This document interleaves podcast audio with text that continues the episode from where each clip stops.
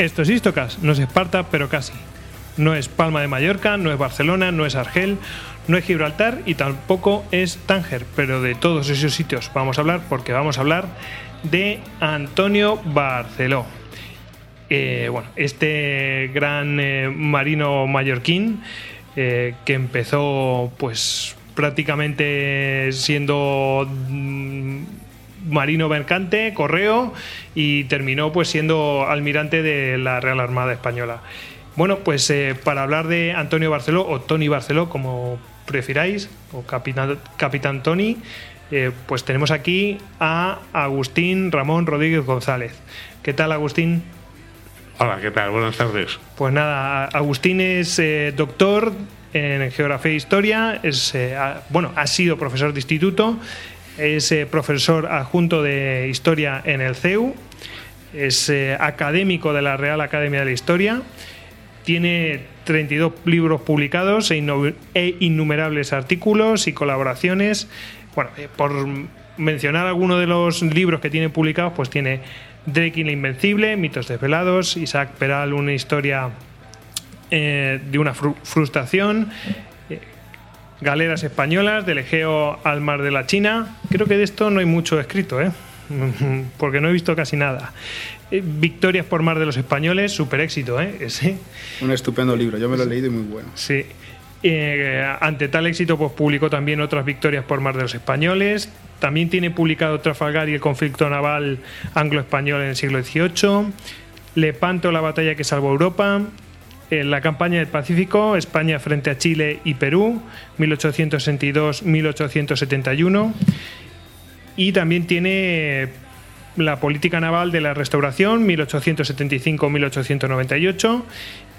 Operaciones de la guerra del 98, ya sabéis el desastre del 98 una revisión crítica, la reconstrucción de la escuadra, planes navales españoles, 1898-1920. Bastante interesante porque siempre pensamos que, que, no, que no nos recuperamos, pero bueno, eh, aquí estamos todavía, ¿no? Y bueno, también tenemos aquí pioneros españoles del submarino. Ya sabéis que además había publicado uno de Isaac Peral, o sea que conocimiento tiene del tema. Además ha colaborado en la eh, Historia de España de Menéndez Pidal, en el capítulo referido al 98, y en la Historia Militar de España de la Academia de la Historia, CSDEN, con el capítulo dedicado a la Armada en el siglo XIX, entre otras. Eh, y bueno, está aquí, entre otras cosas, bueno, esto ya es una carta de presentación bastante impresionante. He de decir que eh, yo soy fan absoluto de él, de Agustín.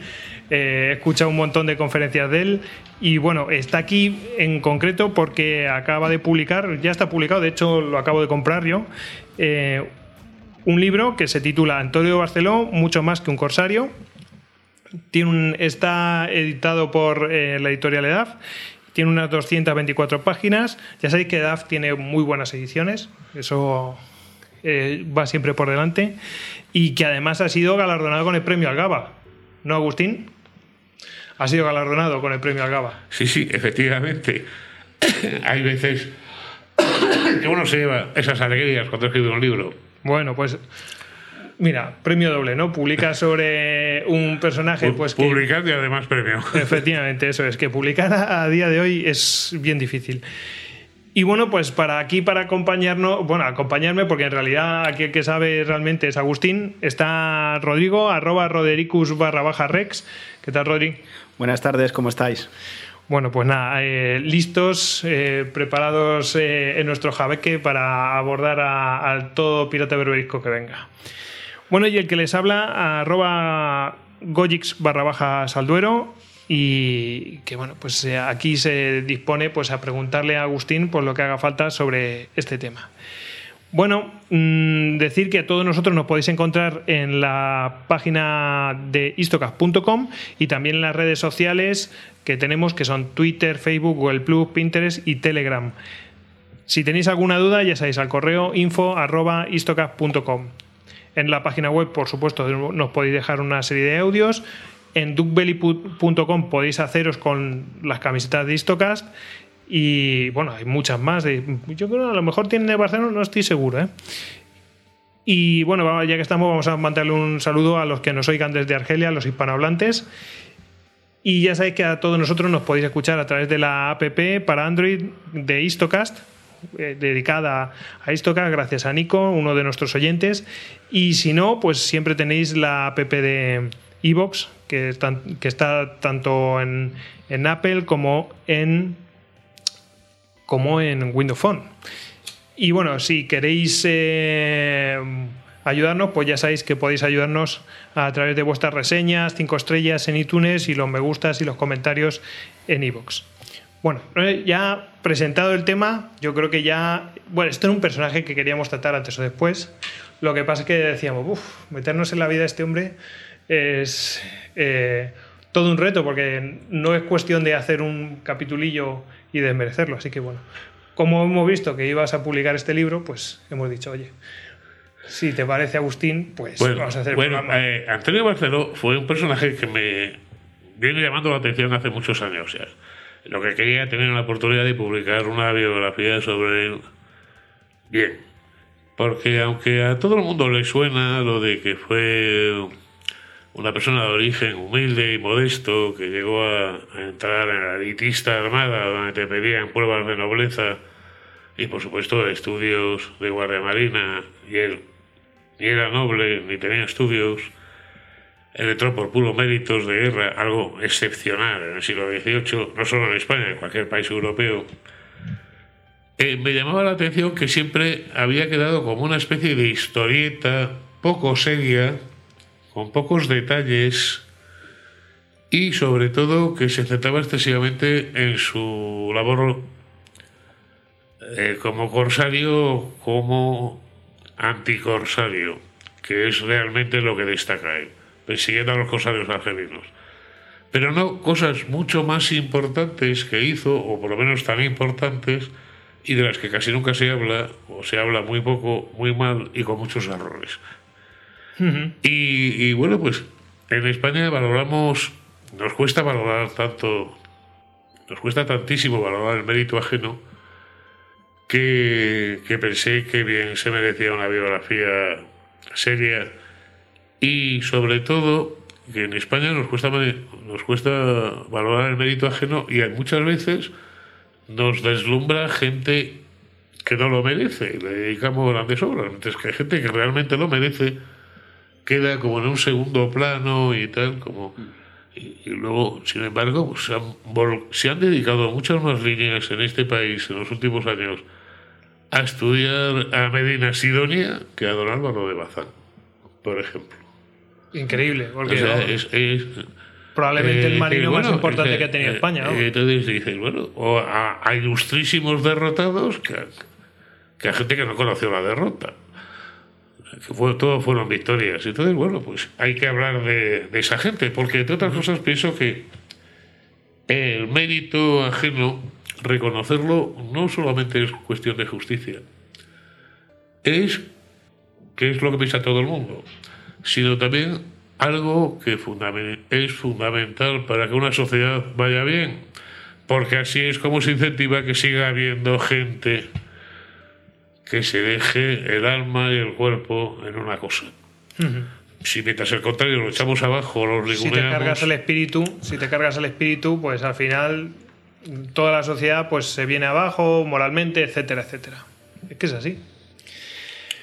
Bueno, pues em, si queréis, iba a comentarte algo, no me acuerdo, pero bueno, supongo que irá saliendo durante el programa.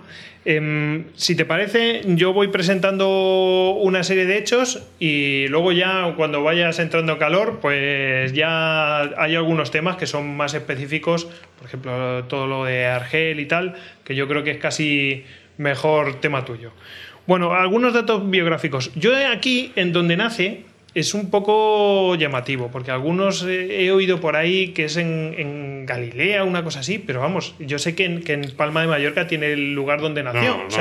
Galilea, es un pueblecito de Mallorca, que es eh, el pueblo de su familia materna, y en donde por una serie de problemas no tenían iglesias y don Antonio Barceló, al final de su carrera, que el hombre tenía dinero y tal, se da el gustazo de pagar una iglesia en Galilea, que no tenían, tenían que ir a- al pueblo de al lado, no sé cuántos kilómetros a tal. Porque don Antonio era un hombre muy religioso y tal. Hay una placa y la gente pues inmediatamente empieza a sacar conclusiones y a decir que viva mi pueblo y tal. Está bautizado en la calle del Rí de Palma de Mallorca, en aquella época en que prácticamente según nacías te bautizaban, bautizaban por porque la mortalidad infantil, Sí. la mortalidad infantil era espantosa, Sí. y entonces te bautizaban ese mismo día o al día siguiente. Es de Palma de toda la vida, de un barrio marinero al lado del puerto, de la calle del, del vino y, y- y al lado de la parroquia, que también había sido de su padre, está clarísimo. Otra cosa es que, claro, todo el mundo intenté arrimarle las cosas a su sardina, pero está muy claro. Palma de Mallorca, eh, Mm. Bueno, pues em, eh, Antonio Barceló se llamaba Antonio Barceló y Pont de la Terra. Eh, nació el 1 de enero de 1717. Bueno, eso es discutible porque lo que se sabe es que nació en la noche de fin de año. Eh, Anda, es y verdad, no me he fijado que era una... Nació en la noche de fin de año. Ese fue lo que trajo el año a su casa. Y entonces eh, se piensa que fue de madrugada y que fue después de las 12. Hay, hay algunas personas que dicen que 31 de diciembre del 16, Sí. pero parece más lógico pensar que fuera, de madrugada. fuera de madrugada. Ujú. Bueno, hay dudas, ¿no? Pero que, fijaos que, que dato más curioso, ¿eh? me, me he quedado alucinado. No me había fijado en el dato. Digo, 1 de enero como si fuera 1 de febrero. No, no, no, pero es el 1 de enero, comienzo de año, sí, sí. Y bueno, mm, nace en Palma de Mallorca, como ya ha aclarado Agustín. El padre se llama Onofre Barceló, que era el patrón de un jabeque que tengo entendido que se llama El León. Bueno, tuvo varios, como suele pasar, porque estas, como todas las embarcaciones, pues tienen un periodo de, de efectividad. Y el padre Barceló ya participa como patrón mercante, pero es movilizado para varias expediciones de la Armada de aquellos años. Él empieza como patrón mercante, pero es movilizado para la expedición a Sicilia con Felipe V, justo después de la Guerra de Sucesión del Tratado de Utrecht, cuando España se queda no solo sin Gibraltar y sin Menorca, sino quedamos sin las posesiones italianas. Felipe V no se resigna y manda una expedición a Sicilia y después a Nápoles para recuperarlas. Una de las embarcaciones que va en esa expedición era del padre de, de Barceló, que además incluso llegan, aunque eran marineros movilizados, pues llegan incluso a combatir para cubrir el desembarco de las tropas y tal. Y, y participa también en varias cosas. Entonces, el agradecimiento real, el agradecimiento del rey es eh, confiarle un servicio que se hacía por contrato, el servicio de correos entre Palma de Mallorca y Menorca, En- entre Palma de Mallorca y Barcelona, que lo cubre con, con su jabeque.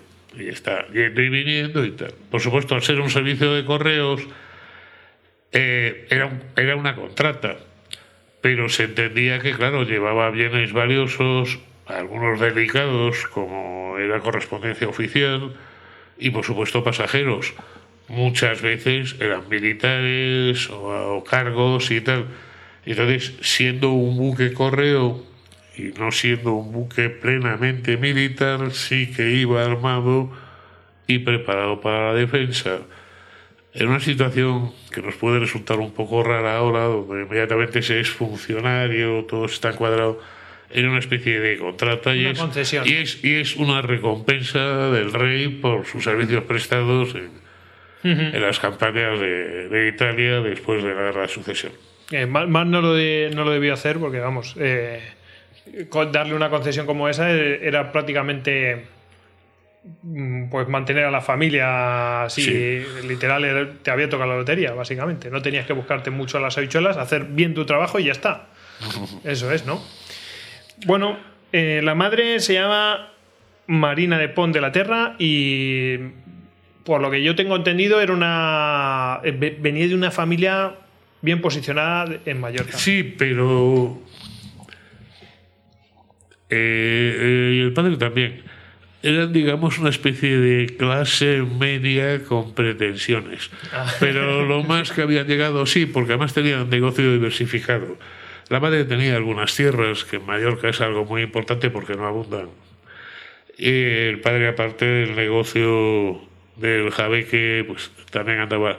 Entonces, era un buen pasar, pero lo más que habían conseguido las dos familias era situarse en algún ayuntamiento. O sea, en absoluto eran hidalgos, ni nobles, ni nada por el estilo. Un buen pasar, digamos, eh, clase media, pero ni mucho menos millonarios, ni nada de esto. Ni nada de Y curiosamente, como, eh, y lo vamos a ver tanto por Barceló mismo como por sus descendientes, eh, eh, curiosamente viven en un mundo que es, que es muy curioso, es, es parece, eh, parece el siglo de oro, eh, es el- la mayor parte de la gente de la familia, de hecho la familia Barceló, la descendencia directa está extinguida porque aproximadamente eh, tres de cada cuatro hijos o hijas son religiosos.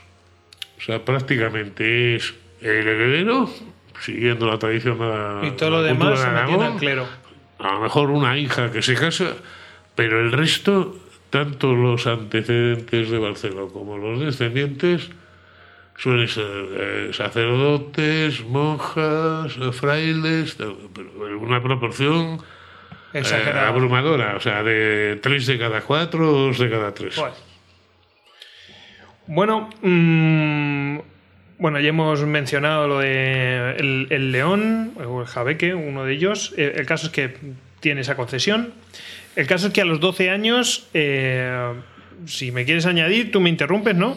A los 12 años se embarca con su padre en, eh, en el jabeque y empieza pues a curtirse en las Sí, artes de sí, la mar. que, que además en aquella época eso ya supone que hay que estar preparado para lo que pasa. En esa época los corsarios argelinos especialmente están operando por todo el Mediterráneo y entonces pues eh, tener un combate con ellos pues es algo absolutamente normal. Sobre todo porque era el modo de vida de Argel y también de alguna regencia más del norte de África del Imperio Otomano, como Trípoli y Túnez. Era, por supuesto, robar el barco, robar las mercancías y secuestrar a la gente y pedir un rescate. Seguía siendo exactamente igual que en tiempos de Cervantes. El gran negocio era el secuestro de personas, hombres, mujeres y niños, para lo cual muchas veces eh, no, no era un combate naval, eh, sino que desembarcaban en la costa y atacaban los pueblos. Sí. Y se llevaban a cualquiera que encontraran. Em, Eh, hay listas de, de los cautivos, es estremecedor porque desde niños pequeños a ancianos y tal. Y el negocio era cobrar el rescate. De hecho, había una orden de la Iglesia, la Orden de la Merced, que por algo es, eh, tiene tanta devoción en. Cataluña y tal. Los mercenarios se ocupaban de gestionar esos rescates. Era la industria de Argel. Vivían Claro. eso. Y eso supone también otra cosa que mucha gente, eh, veraneando en las costas del levante español, nos hemos fijado, pero que mucha gente no, no, no entiende. Eh, que en aquella época una franja de la costa, eh, entre 10 y 20 kilómetros según los sitios, estaba completamente despoblada. Nadie se atrevía a vivir ahí, salvo que fuera una población importante, amurallada y con guarnición. Porque lo fácil para estos era llegar a la costa y a- al que cualquiera que viera que estaba cuidando de un naranjo de su viñedo o tal, le enganchaban y para Argel. Y entonces era tan peligroso, hoy todavía queda el recuerdo de ver desde la Costa del Sol española hasta Cataluña, cada trecho hay torres de vigilancia en la costa. Y una cosa que todo el mundo puede ver, que es que eh, los pueblos, salvo eso que estén amurallados, están en el interior. En la playa no había nada. Eso, ahí lo que ves es edificaciones modernas, hoteles y tal. Pero el pueblo, pueblo antiguo, con Está la iglesia, el castillito y tal, está a 5 o 10 kilómetros para adentro, porque estar a la orilla del mar era peligrosísimo, claro. No daba tiempo a dar la alarma y ya tenías a los corsarios encima. Eso lo pueden comprobar fácilmente, lo, en- vais a Google Maps y lo comprobáis, porque es que se ve clarísimamente que los pueblos importantes, las ciudades importantes están metidas al interior. Eh, no es que, que también, que ha habido sedimentación, pero eh, es que se situaban varios kilómetros al interior para tener margen de reacción por si llegaban los, los, Bueno, los corsarios. y eso, y eso cuando eh, no se ha hecho después que se solucione el problema, eh, un segundo pueblo. Que todo el mundo recuerda que en Cataluña hay un pueblo que se llama Arenys de Mar, pero es que hay otro que es Arenys de Munt. El de Mar, o sea, hay como pueblos doblados. Los de la costa son fundaciones recientes, a partir del siglo XIX. Anteriormente solamente existían y tienen el mismo nombre los dos. Y eso es muy, Simplemente muy uno, normal, muy uno del monte y otro, de, y otro de la, Ah, del mar. Es muy normal. Los de mar solo se hicieron cuando se resolvió por fin el problema siglo XIX. Pero, pero antes nadie se atrevía, hombre, a no ser que fuera Peñíscola, que tienen las murallas, claro. eh, sitios así. Si no, Agustín, Era- ¿los rescates quién los pagaba? ¿La corona o los mercedes? No, eh, los rescates en principio eh, los pagaba la familia. Eh, de hecho, seguía siendo como en la época de Cervantes. Eh, la- los allegados reunían el dinero como pudieran para pagar el rescate. Por supuesto, los argelinos fijaban un precio por, por cada uno. Y, y luego, eh, una de las obras de caridad que existía en la familia era la gente que daba como limosna dinero para rescates.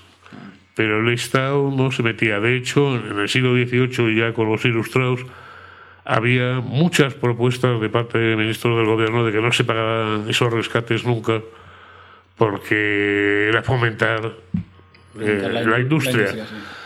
Y, pero claro, los allegados seguían diciendo que, claro, que era su padre, su madre, su hermana, su hijo, y que Y que iban a pagar.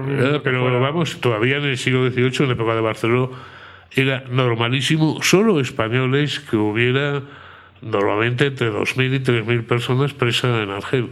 A pesar de que constantemente se les estaba liberando. Bueno, pues hemos quedado que. Pero bueno, y claro, digo españoles. Aparte portugueses, gente de Malta, napolitanos, franceses. Solo españoles había normalmente en el siglo XVIII entre 2.000 y 3.000 presos en Argel. Y eso que constantemente se estaban liberando para... Pues eh, ya vemos que a los 12 años se ha embarcado con su padre y bueno, eh, pues va aprendiendo las artes de la mar, ¿no? Y mm, a los 18 años, pues muere su padre, por No, supuesto. no, no, no llega... No, Eh, simplemente estaba mayor. Ah, y estaba mayor se retira y y dice, entonces el, el contrato el contrato se lo pasa a mi hijo. Otra característica de los Barceló es que es que eran eh, muy longevos. Eh, es muy, es muy- en aquella época eh, era realmente raro. Eh, casi todos los Barceló llegan a, a ser octogenarios. Joder. Y en aquella época es sorprendente vamos. Sí, sí, no. Bueno, total que queda él encargado de, pues, de esa concesión y es, queda de patrón de ese jabeque. O sea que, bueno, ya lleva ahí seis años trabajando con su padre y más no debía hacer para que quede él a cargo de la empresa familiar. Bueno, el caso es que ya a los 19 años, pues haciendo la ruta estipulada, ¿no? De, de Palma de Mallorca con Barcelona, pues ya tiene sus primeros. Yo creo que ya debió haber combatido anteriormente, porque era bastante común. Pero vamos, se, se tiene constancia de, de su primer y exitoso combate contra, creo que son, eh, bueno, no sé, contra los piratas berberiscos, no sé cuánta, cuántos enemigos, creo que eran dos, pero no estoy seguro. Eh, y no, las dos son a los Sí, 21 con dos galeotas. Galeotas que eran una especie de galeras pequeñas, que todavía se siguen utilizando en el, en el siglo XVIII. También por la Armada. Ujú. Claro, porque pasaba una cosa. eh, puede parecer que es un barco muy antiguo, pero justamente un corsario no suele atacar a enemigos muy fuertes. Lo que le interesa, es, es ir, lo que le interesa es ir muy rápido y escapar muy rápido. Entonces, claro, lo mejor era un, un barco de remos que no dependiera del viento, de que de repente hubiera una calma o tal. Y de hecho la Armada Española también los tenía justamente para perseguir a estos enemigos. Un barco de vela podía ser mucho más fuerte que... Pero, no tenía lo alcanzaba. problemas, Y si claro. no lo alcanzaba no servía de nada. Entonces le atacan dos galeotas, las rechaza las dos y todo el mundo se llena de contento y de alegría porque por aquellos mismos años, eh, en un ataque parecido, una vez que faltaba él, porque estaba desempeñando otra misión, apresan delante de Barcelona al Jabeque Correo con nada menos que 200 militares a bordo, entre oficiales y soldados que pasaban a Mallorca a prestar servicio. Entonces, el hecho de que Barcelona, con una dotación normal y tal, sea capaz de, de vencerlos, pues, la llamó mucho la atención. Eh, le sucede esto mismo varias veces y entonces la recompensa, curiosamente, que le dan es, es- son grados honoríficos en la Armada, lo que se llama graduado. Eh, teniente de fragata graduado, pero ni cobran sueldo ni nada, es simplemente una recompensa honorífica para agradecerle.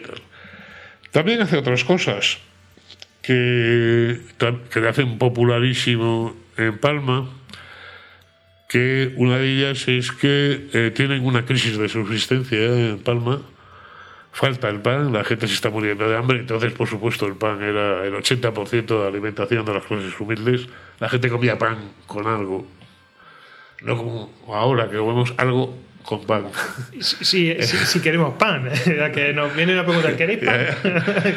Y vamos, que eh, el 80% de la alimentación de la persona estaba basada, sobre todo en las clases más modestas. Y hay una crisis de subsistencia, se ha fallado la cosecha y tal.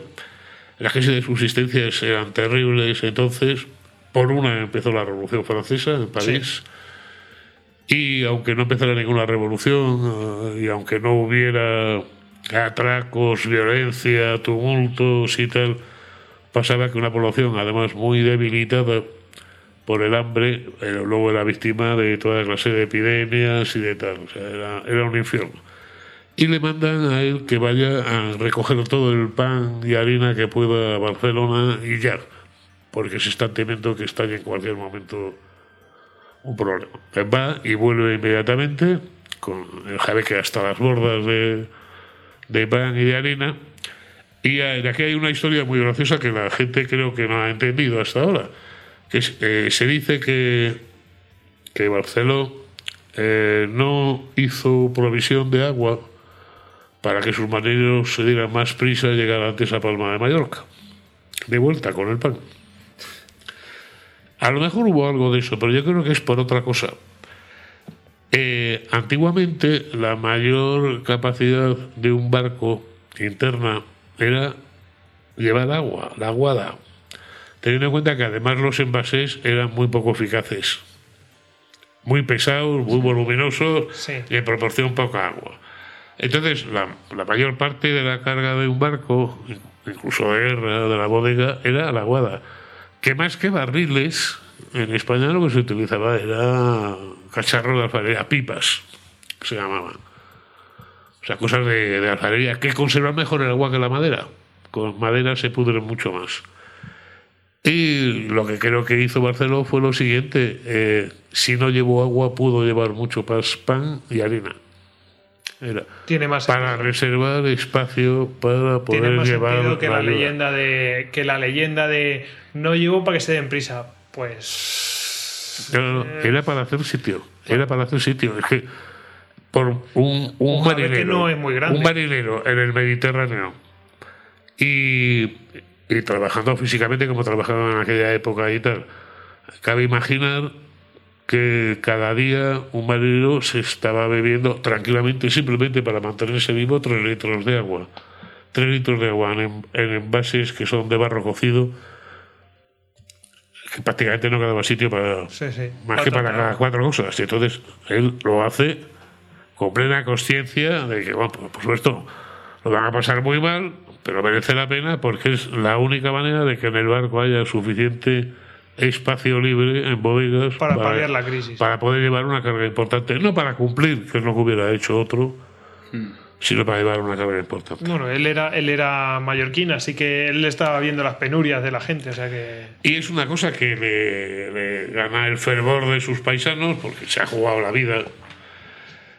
Y, y, bueno, pues además hace también otras cosas, como es una especie de funcionario contratado, pues también le toca una cosa que no se suele comentar, y es que cuando Carlos III expulsa a los jesuitas, pues él tiene que llevar a los jesuitas a, Italia, por ejemplo, a los jesuitas expulsados. El caso es que eh, la repetición de estas hazañas y tal le termina valiendo el ingreso en la Armada cuando tiene ya 40 años, no fue ningún regalo de teniente de navío, una cosa sorprendente porque era una cosa que no se daba a una persona que no fuera noble y que no hubiera tenido los estudios correspondientes. Es una Hay, cosa- hay algún caso más en el siglo XVIII, pero el primero y el más notorio es el de Barcelona. Es una cosa bastante interesante, fija- fijaos. Em, al principio le daban, pues eso, puestos que eran más honoríficos, no, no tenía sueldo, no, no figuraba dentro de la Real Armada. Es eso que decías, eh, está pero no está, es simplemente esa concesión, va haciendo trabajitos que le van encomendando, etcétera. Eh, y fijaos eh, eh, qué tipo de misiones. Pero es que Claro, luego tenemos unas que ya son contables, que aquí tengo un dato que solamente en nueve años, entre, eh, entre 1760 y 1769, eh, el tipo eh, echó a pique 19 embarcaciones de, piratas y, corsarios. Pero es que, atención, ¿eh? hizo 1.600 prisioneros.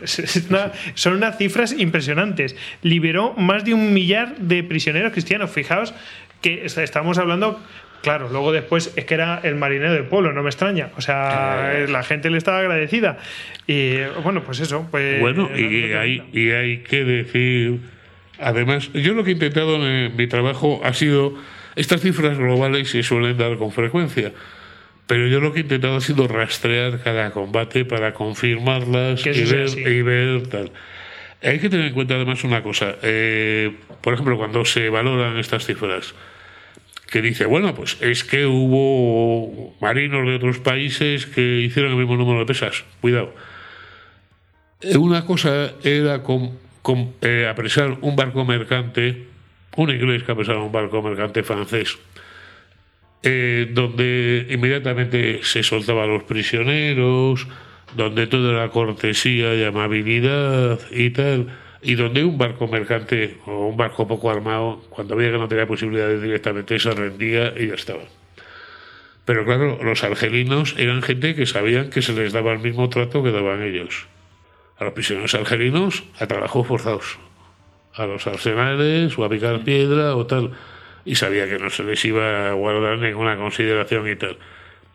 Entonces, ¿qué pasaba? Que se defendían como leones hasta que el barco se estaba literalmente hundiendo.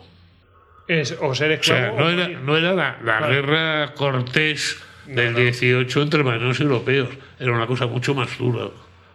Mucho más dura. Entonces, claro, el decir, bueno, es que mil y pico prisioneros argelinos. Bueno, y todos los que no se rindieron. Que son muchos, sí. Y bueno, en general los barcos estaban, estaban apresados, pero vamos, hay combates de horas y de horas. Y muchas veces se rinden porque su barco se está hundiendo. Teniendo en cuenta que los jabeques no llevaban unos cañones muy pesados, que eran cañones como mucho de A8, alguno de De A8, A12 cuando- y tal. Para hundir un jabeque a cañonazos había que acribillarlo materialmente. Cuando Agustín Y entonces- dice día 8, está hablando de- del peso de, de- de la bala. ¿Eh? O a día 8, 8 libras. Sí, sí, 8 libras Lo de digo para la. no, es que nosotros sí estamos acostumbrados a esa unos, de- unos, unos 400 y pico gramos. Ah, pongan la mitad y un poquito menos. Ocho, un cañón de 8 libras, pues estaba disparando un proyectil de 3 y pico kilos. Y para hundir un barco fuertote con balas de hierro macizas de 3 y pico kilos, había que machacarlo mucho.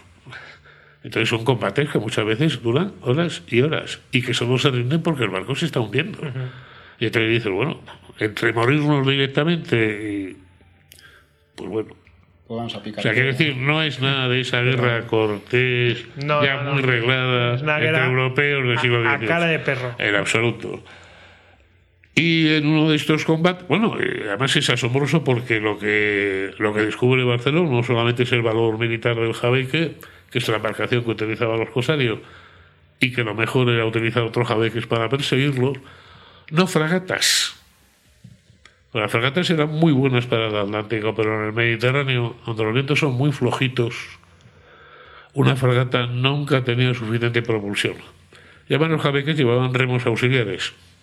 No llevaban remeros, galeotes forzados, pero es que llevaban remos auxiliares para ayudarse en las maniobras, para cambiarse, Sí, para son, virar. son muy maniobrables. para vamos. tal- no para navegar, pero sí para coger el viento y tal. Y, y entonces lo que hace Barceló, que es su táctica, eh, pues una cosa tan sencilla, pero que muchas veces los grandes aciertos son la pura sencillez y tal, pero que nadie los, los ha puesto hasta que es patrullar, patrullar y patrullar constantemente. O sea, tiene varios combates que, o sea, va él con un hermano, y en cuatro días tiene dos combates. No se le ocurre ir a tierra.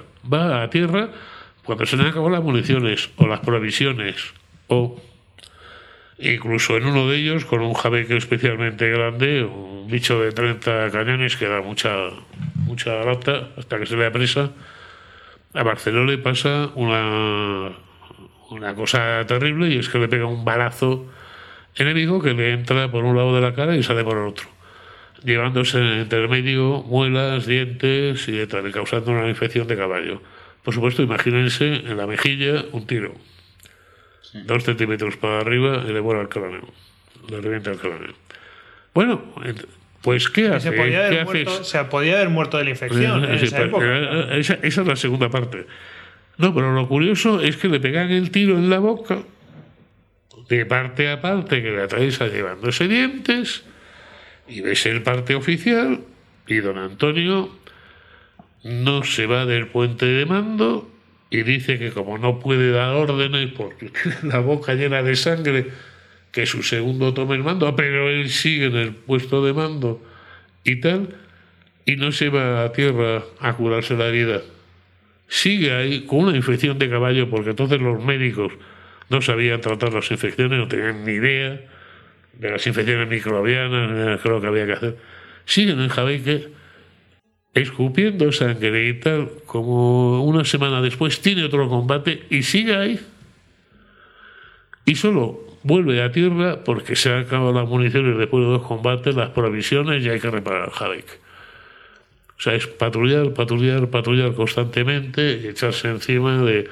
Y claro, hablamos de los que atrapó, pero hay otra cosa tan buena como esa, que es los que ahuyentó, que ya, ya lo explicaré. No solamente los que atrapa, sino que de repente un negocio muy fácil para el enemigo lo conviertes en un negocio muy difícil y muy peligroso. Eh, desincentiva mucho. Sí, sí. Bueno, vamos a ver después que precisamente esa fue su táctica para acabar con esta piratería. Eh, lo adelantamos, pues, yo creo que es público y notorio, pero si no, pues que, que sepáis. Este, este problema que era, yo creo que de toda la vida había pasado eso en la costa mediterránea Sí, sí. eh, de España. Toda la vida había Todo, sido así. todo, todo, y este señor lo soluciona. Ya lo veremos después, pero, pero que es eso, desincentivar. Esa es la, la clave. El tipo lo veía con vista comercial y, y realmente le, le funcionó. Otra cosa muy interesante es, bueno, eh, a lo mejor si hubiera ido a tierra y le hubieran dicho, oye, eh, ponte este emplaste no sé qué y soluciona no sé qué, a lo mejor eso le hubiera infectado y se hubiera ido para el otro barrio.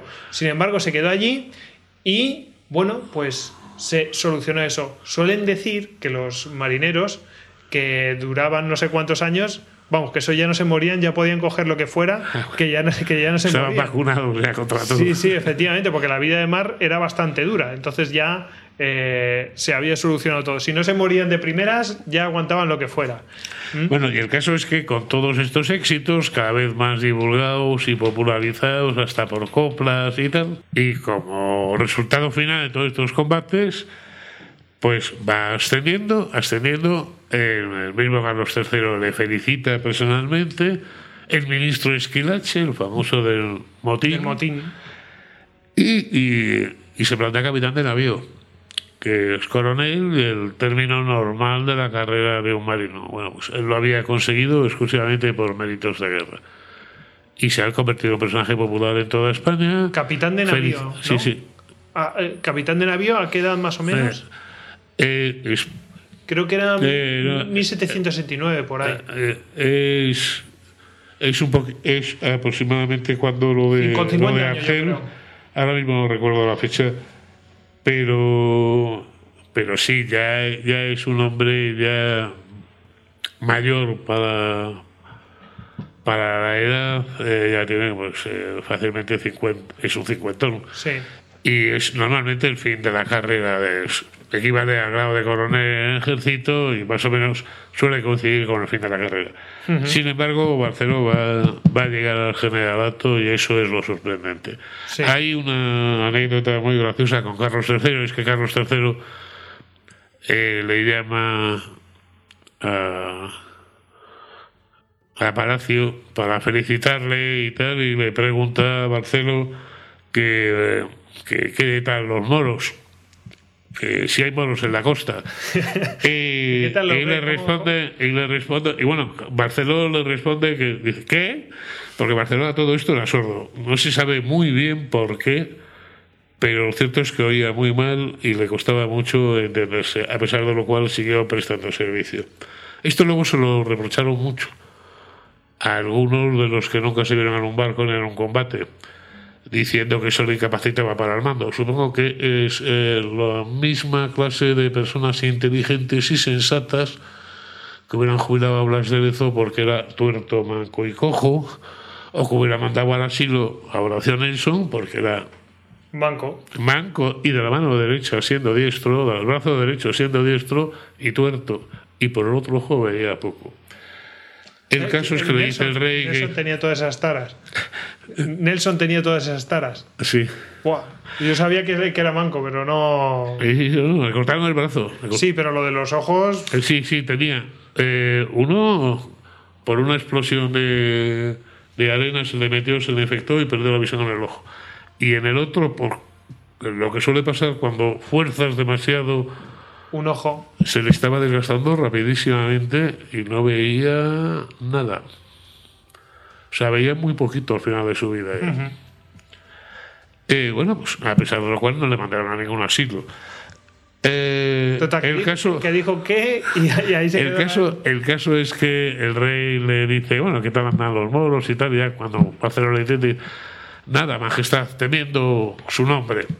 Dice, y le contesta Carlos III, "Ah, el mío, el mío no lo temen los moros, el que temen es el tuyo. Vuelve a, a la costa, vuelve a patrullar, que como los moros se enteren que estás aquí, los van a aprovechar. Eh, entonces, bueno, pues es un personaje ya reconocido, ya no manda, hace ya mucho tiempo que ya no manda solo su propio jabeque, sino, y eso también es nuevo, lo que manda es una escuadrilla de jabeques. Es como un grupo de escolta de la Segunda Guerra Mundial, de la caza de submarinos, no es un solo barco, sino varios. Y por supuesto, como suele pasar en la guerra naval, eh, el principal problema es la, la información. Estar patrullando constantemente y estar preguntando a todos Barco que te los barcos que han visto, estar preocupado de las señales de tierra, de los faros, de tal, estar, ver qué viento dominante es y cuál es el mejor viento para venir de África a Europa, cosas así. Porque claro, en aquella época no existía la radio ni el radar y tal, y entonces tenías que operar a base de indicios. Y, si, y muchas veces el principal problema para cazar a un corsario, sea de superficie o submarino, es saber dónde está. No tanto luego vencerle como saber dónde está. Y para eso hay que tener mucha inteligencia, eh, inteligencia en el sentido militar, Eso es, de, de información, información. e inteligencia en el, en el otro sentido Sí. de ver por dónde puede estar el enemigo, por dónde... Eso es otra cosa que normalmente es, la gente se cree que los combates navales es simplemente dispararse los cañones y que ganen mejor, es mucho más que todo eso. Bueno, pues eh, nos vamos a plantar. Ya hemos visto, pues, eh, sus, eh, pues un poco cómo era su vida de, corsario cazando corsarios. Hemos visto su juventud, hemos visto las primeras misiones que participa en la armada, ya propiamente dicho. Y bueno, vamos a ir a, ahora ya a grandes misiones, o sea, a grandes momentos de su vida directamente. Vamos a ir a la primera que es la expedición de Argel de 1775. Eh, Vamos a ver que va a haber, vamos a ver Argel varias veces. Tenía que haber dicho esto no es Argel, Argel, Argel. Bueno, pues lo vamos a ver varias veces. Y, y bueno, esta expedición, digamos que es un auténtico, no sé si equipararla al desastre anual, pero casi casi es distinto, porque es un medio distinto y las razones son distintas, pero es un desastre para las armas españolas absoluto y menos mal que hubo gente que actuó muy bien en ese Sí, si no recuerdo mal, la inteligencia inglesa lo comparaba con, con, el desastre de la muy felicísima Armada. Bueno, Argel ha sido siempre un sitio que nos ha dado bastante disgustos a los españoles, porque ya el emperador Carlos I quiso apoderarse de Argel y se dejó los dientes ahí. El caso es que la corona española, aprovechando un periodo de paz, decide que ya está bien, que, que, hay que acabar con la amenaza corsaria y prepara una gran expedición para conquistar Argel y acabar con el problema. El bueno es saber que entonces todavía, es una cosa muy olvidada, que entonces todavía España tenía posesiones en la costa argelina. Orán y Mazalquivir eran españolas desde los tiempos de Cisneros. Se habían perdido durante la sucesión, pero luego se recuperaron en el siglo XVIII. Y más que por, no por ninguna eh, expansión imperialista, sino simplemente porque si esos puertos los tenemos nosotros, no eran bases de, piratas. Simplemente era una medida defensiva, estrictamente defensiva. Nadie pensaba en conquistar África. Entonces se montó una expedición enorme con una escuadra enorme al mando de Castejo y un ejército donde va la élite ejército español, que entonces eran los regimientos de guardias reales y de guardias balonas. Guardias españoles y de guardias balonas, que eran unos regimientos además muy grandes, estaban muy altos de, de efectivos, 2.000 y 3.000 hombres cada uno y tal. Eh, bueno, la expedición llega a Argel y una de muchísimos barcos para llevar un, un ejército muy, muy nutrido, son casi 20.000 hombres. Y una de las divisiones de, que van a la flota es una división de jabeques mandada por Barceló. Que lo tienen ahí al lado de los navíos y de las fragatas, lo tienen ahí un poco como los hermanos pequeños y tal. El problema es que los mandos españoles son gente que la han puesto al mando por influencia política o cortesana y que no tienen la, la menor idea de cómo se hace una operación anfibia. Eh, lo primero es que se ponen durante una semana perdiendo el tiempo en el sitio que han elegido para desembarcar.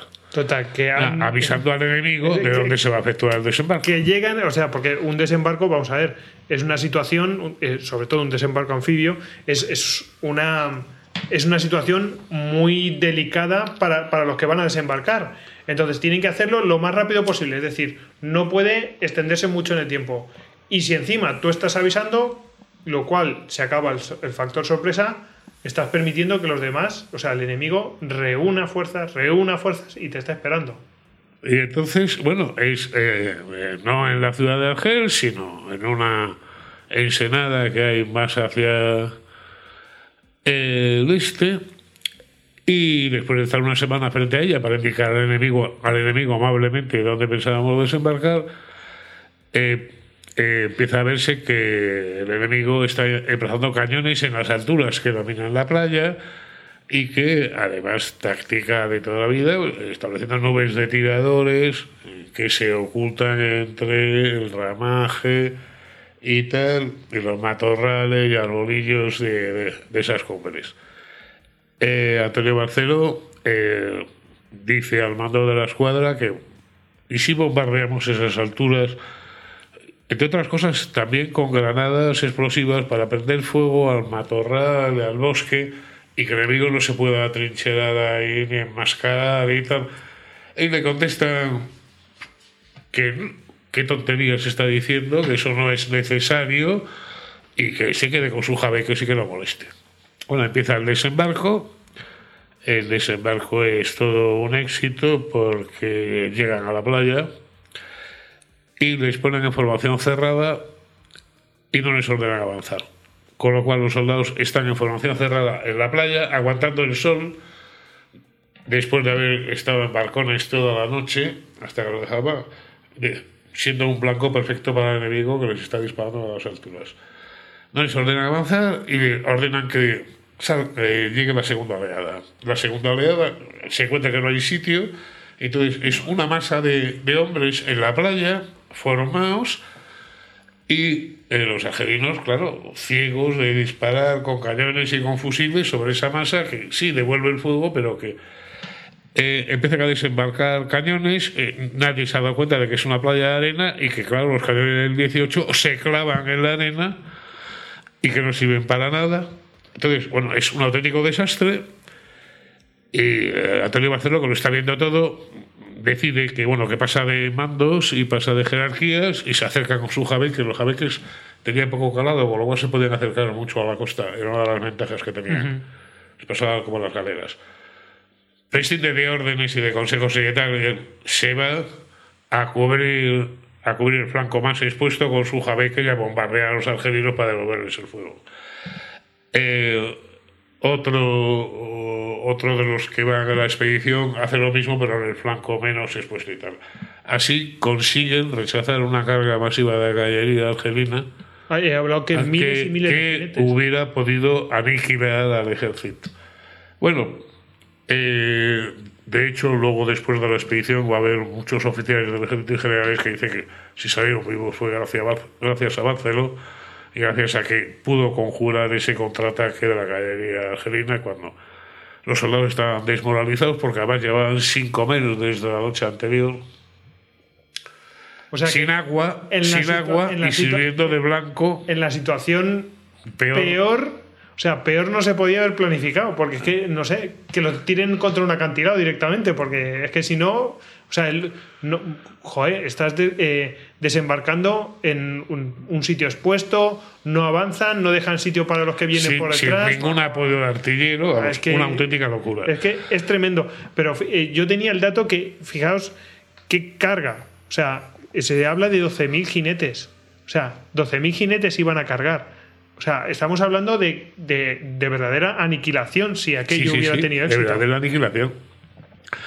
El caso es que, bueno, esa noche, al abrigo de las sombras, se consigue reembarcar a los supervivientes y cuando digo supervivientes es que se calcula que hubo de 5.000 muertos, que se perdió cantidades, bueno, se perdió toda la artillería desembarcada, se perdió porque no había manera de sacarla de la tierra, de la arena. 15 cañones eh, eh, he leído hasta. Y, y, muchos, y muchos fusiles, a muchos mosquetes, porque bueno, los soldados al final estaban completamente desmoralizados. Aparte de que el genio de la expedición, eh, a esas horas, para el reembarque, decidió a gente que llevaba 24 horas sin comer y sin beber, para animar a los muchachos, decidió repartir vino. con el estómago vacío y con el impacto horroroso de... Bueno, aquello terminó como... poco que, menos mal que como el consabido Rosario de la Aurora, pero lo peor es que pocos días después sale la Gaceta de Madrid que se puede consultar actualmente el parte del general, del general O'Reilly, era un general de origen irlandés, describiendo todo como si hubiera sido, vamos, una batalla ganada, todas las medidas lo mejor del mundo y tal. La gente, claro, había empezado a funcionar Radio Macuto y, y había empezado a llegar cartas y relatos de los supervivientes, se enfada muchísimo eh, piden, piden la cabeza del general y tal. Y bueno, publican una lista de bajas de la Gaceta que también es incompleta, publican la mitad aproximadamente. Y se arma ya tal escándalo, tal escándalo, que, que al final, pues, el rey tiene que ceder, destituir al general y, y reconocer, bueno, que se ha hecho todo muy mal. El prestigio de Barcelona, por supuesto, ha subido como la espuma, sobre todo porque además, y ahora que lo digo, estoy recordando, eh, muy poquito antes de lo de Argel, aunque, aunque menos importante, había estado defendiendo de un ataque marroquí las plazas de Melilla y del Peñón de Vélez de la Gomera. Y eso le supone eh, su actuación en Argel, a pesar de que pasó de órdenes y pasó de jerarquías y actuó con esa, con esa cualidad que los ingleses tanto presumen de Nelson, de tener iniciativa propia y pasar de las órdenes superiores. Bueno, esto lo hizo Barcelona y gracias a él se salvó el ejército, pero normalmente no se le reconoce. Podríamos decir, eh, haciendo una comparación, que, que, realmente este hombre, Barceló, mmm, digamos que él está curtido más en las artes de la mar que en las propias yo qué sé, la tradición más, digamos, aristocrática o, más científica que vino posteriormente, bueno, ya estaba allí. Sí, sí, no, ya, estaba. Ya estaba, eso, todas las cosas y, que... Y era un modelo más inglés, ¿no? Porque era pura experiencia. Eh, eh, bueno, más que un modelo más inglés, que yo creo que también se ha exagerado, es eh, simplemente que en ocasiones uno piensa que, por supuesto, la, Armada Ilustrada, que ya, ya llevaba muchos años de rodaje, es una de las glorias de España. O sea, eh, quiero decir, gente como Jorge Juan trajeron la primera máquina de vapor a España, que eh, se destacaban en matemáticas a nivel mundial, churruca, sorprendiendo a ingleses y franceses porque sabía hacer la integral de un barco y ellos no sabían hacer la integral de un barco. Eh, astronómicos, gente como Félix de Azara, que lo cita el propio Darwin. Cuando estuvo destinado en Uruguay y, porque se aburría se puso a hacer estudios sobre los animalitos y sobre las plantas. Y el propio Darwin deslumbrado lo que había hecho Félix de Azara ahí. Eh, el problema es que probablemente los marinos que tenían una magnífica formación en el siglo XVIII, eh, a lo mejor eh, les pasaba, yo creo, dos, dos cuestiones. Era un sistema nuevo, porque en el siglo XVII los marinos no habían sido así. Esto lo quería Patiño, y lo quería Patiño justamente en el mismo año que nace Barcelona, el año 17. El año que viene será el tricentenario de las ordenanzas de Patiño. Y como era un sistema nuevo, pues un sistema que funcionó muy bien para muchas cosas. Para crear una marina científica, para crear una marina que era capaz de hacer navíos mejores que incluso con los británicos,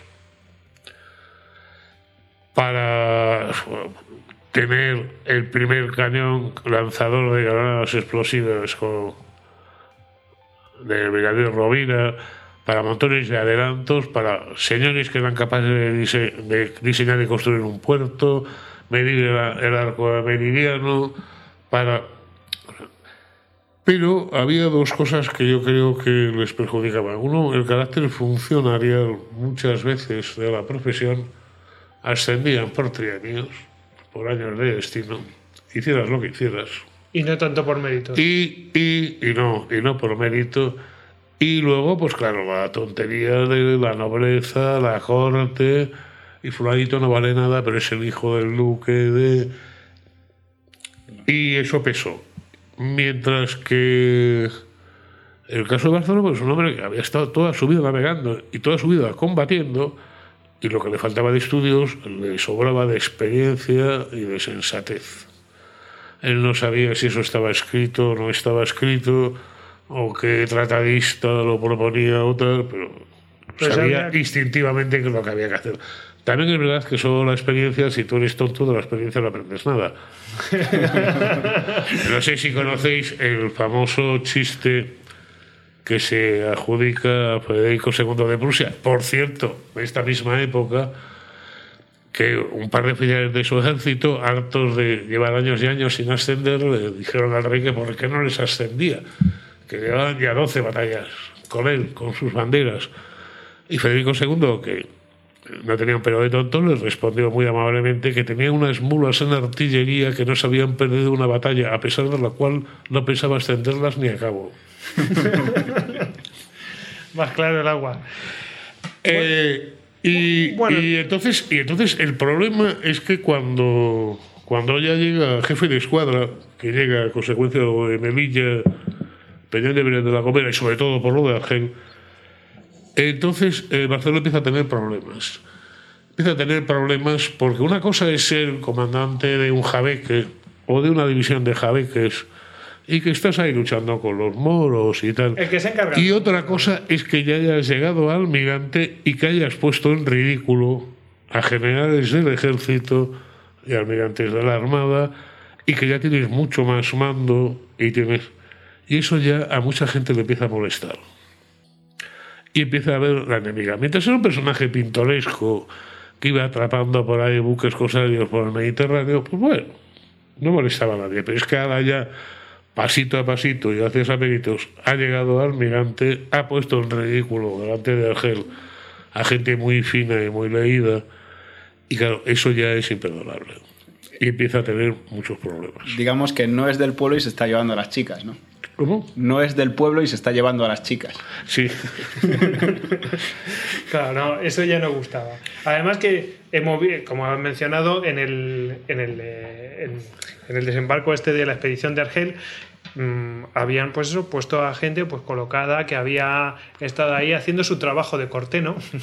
Entonces, claro, esa gente que ha trabajado mucho en la corte, pues claro, llega un tío así que. No, no, claro, que no tiene, de, que no de modales muy sencillos. Claro. Eh, Costa, Costa que, eh, que en aquella época todo el mundo era.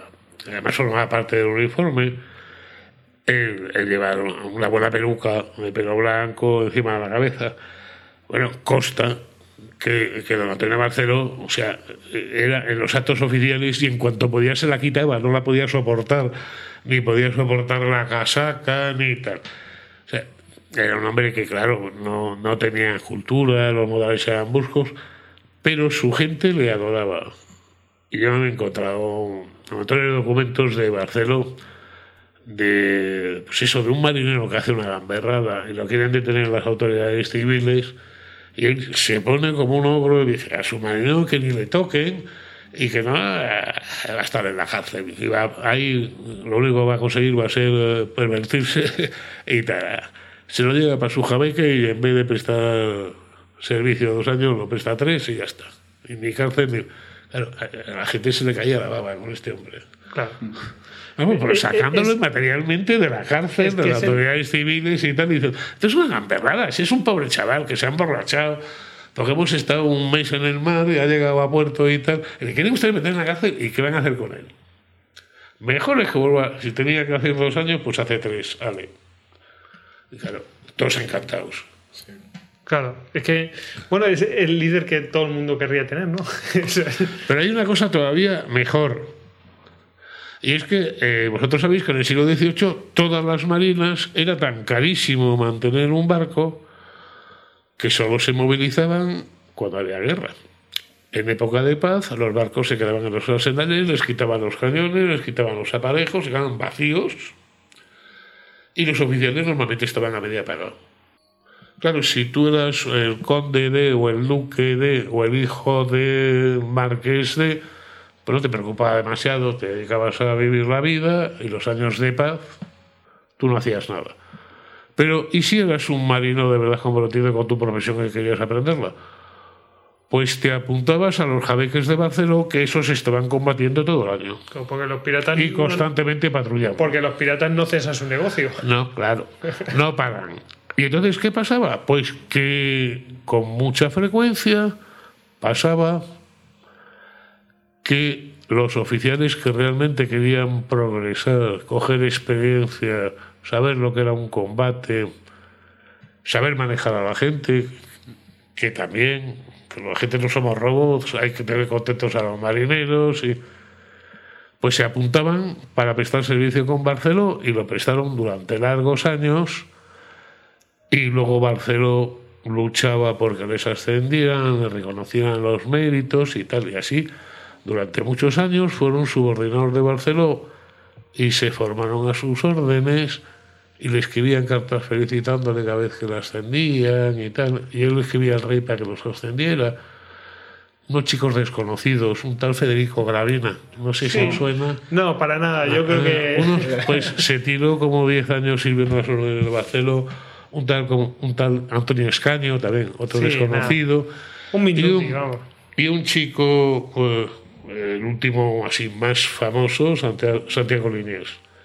Eh, Santiago Liniers. absolutamente apoyado En- en y- Argentina no lo y conoce promocionado. En Argentina no lo conoce nadie. Absolutamente apoyado y promocionado por Barceló Que has dicho algo. y aprendiendo el oficio con Barceló. Y más gente, pero vamos, por citar tres nombres en los que hay constancia notoria. Y, pero vamos, Hidalgo de Cisneros, por ejemplo. Sí, otro. O sea, montones, Que montones ese- de gente. O sea, el que de verdad quería ser profesional y quería formarse, se iba con Barceló a aprender lo que era aquello de navegar y lo que era aquello de combatir. Y claro, luego resultaba que los mejores mandos eran los que habían pasado por su mano. Pero eso se dice muy pocas veces, o no se dice nunca. También, curiosamente, y es lo mismo que valía para unos, valía para otros, también hay, sucede que hay alguna dotación que se ha portado mal, eh, cobardía o falta de coordinación y tal, y los mandan a Barcelona que los recicle. Para que los recicle. Para recuperar, decir, ah, habéis suspendido, pues nada, a repetir con, Con, Bar- con, Bar- con Barcelona, que, no- que a y, y efectivamente lo hace. Es algo sorprendente. Has dicho algo que, que me, ha, me ha llamado bastante la atención porque hace poco me, me comentaron que a Barceló se le tenía en quina, no solamente, no solamente se le tenía en quina porque fuera de, de clases no aristocráticas, eh, sino me dijeron que era porque cobraba el doble que los demás, pero claro, si, los de- si él estaba embarcado y los demás estaban en tierra, pues es normal que cobrara el doble, pues los demás Ah, bueno, sí. no, y además, eh, una cosa que la gente supone, supone y supone mal es que, por ejemplo, eh, pues, claro, cuando tú hacías una presa, tú tenías tu parte de la presa como oficial. Claro. Desde el comandante del buque hasta el último marinero, todos llevaban su parte de la presa. La gente se cree que eso solo lo hacían los ingleses. No, eso existía en todas las marinas. Entonces, de hecho, Antonio Barceló hace una pequeña fortuna por toda la cantidad de presas que ha tomado. Y luego, y también pasaba otra cosa, eso no es aplicable a Barceló, pero en general sí que sucede en el siglo XVIII algo muy curioso, que en el siglo XIX va a pasar justo al revés. En el siglo XVIII, justamente por los estudios y justamente por la penosidad de esa vida, o otros sabéis que en el siglo XVIII cuando alguien embarcaba para ir a América y en tiempos de paz, hacía testamento. Entonces, ¿qué pasaba? Era bastante más penoso por los estudios, por las navegaciones, por tal, la Armada. Pero también había muchas más oportunidades de ganar dinero y de ascender. Entonces, curiosamente, en el siglo XVIII, la gente más válida prefería la Armada. El ejército era un destino menos goloso. Porque normalmente se limitaban a estar de guarnición, hacían poca había pocas ocasiones de distinguirse, Sí. de salir fuera y tal. Que en el 19 va a ser justamente lo contrario. Lo que se convierte en una escalera de ascenso social, de oportunidades, de reconocimiento es el ejército y la armada, sin embargo, pasa a un segundo plano. Yo creo que tiene bastante que ver eh, el tener territorios de ultramar, ¿no? Eh, Sí, sí, claro. Eso es. Claro, pero por ejemplo, un militar español del 18 conocidísimo, Carso, el escritor, varias veces pidió el pase a la Armada y no se lo concedieron. Y curiosamente, otra cosa que mucha gente no sabe es que muchos de los marinos del siglo XVIII, pongamos que la mitad, aproximadamente, por lo menos una tercera parte, no habían sido guardiamarinas. El truco Muy era entrar en el ejército de cadete, salir oficial, que entonces no había academia, eran cadetes regimentales. La primera academia es solamente para los artilleros en Segovia. Entonces tú salías teniente, eh, por enchufe, vamos, básicamente, entonces pedías el pase de la Armada. Muchos de los oficiales de la Armada del siglo XVIII, encima más, no habían sido guardiamarinas. Habían entrado como oficiales del ejército y luego habían conseguido el pase a la Armada. Que es otra cosa que la gente no sabe. Curioso. Curioso. Luego, luego a ver cómo se desenvuelven ahí, ¿no?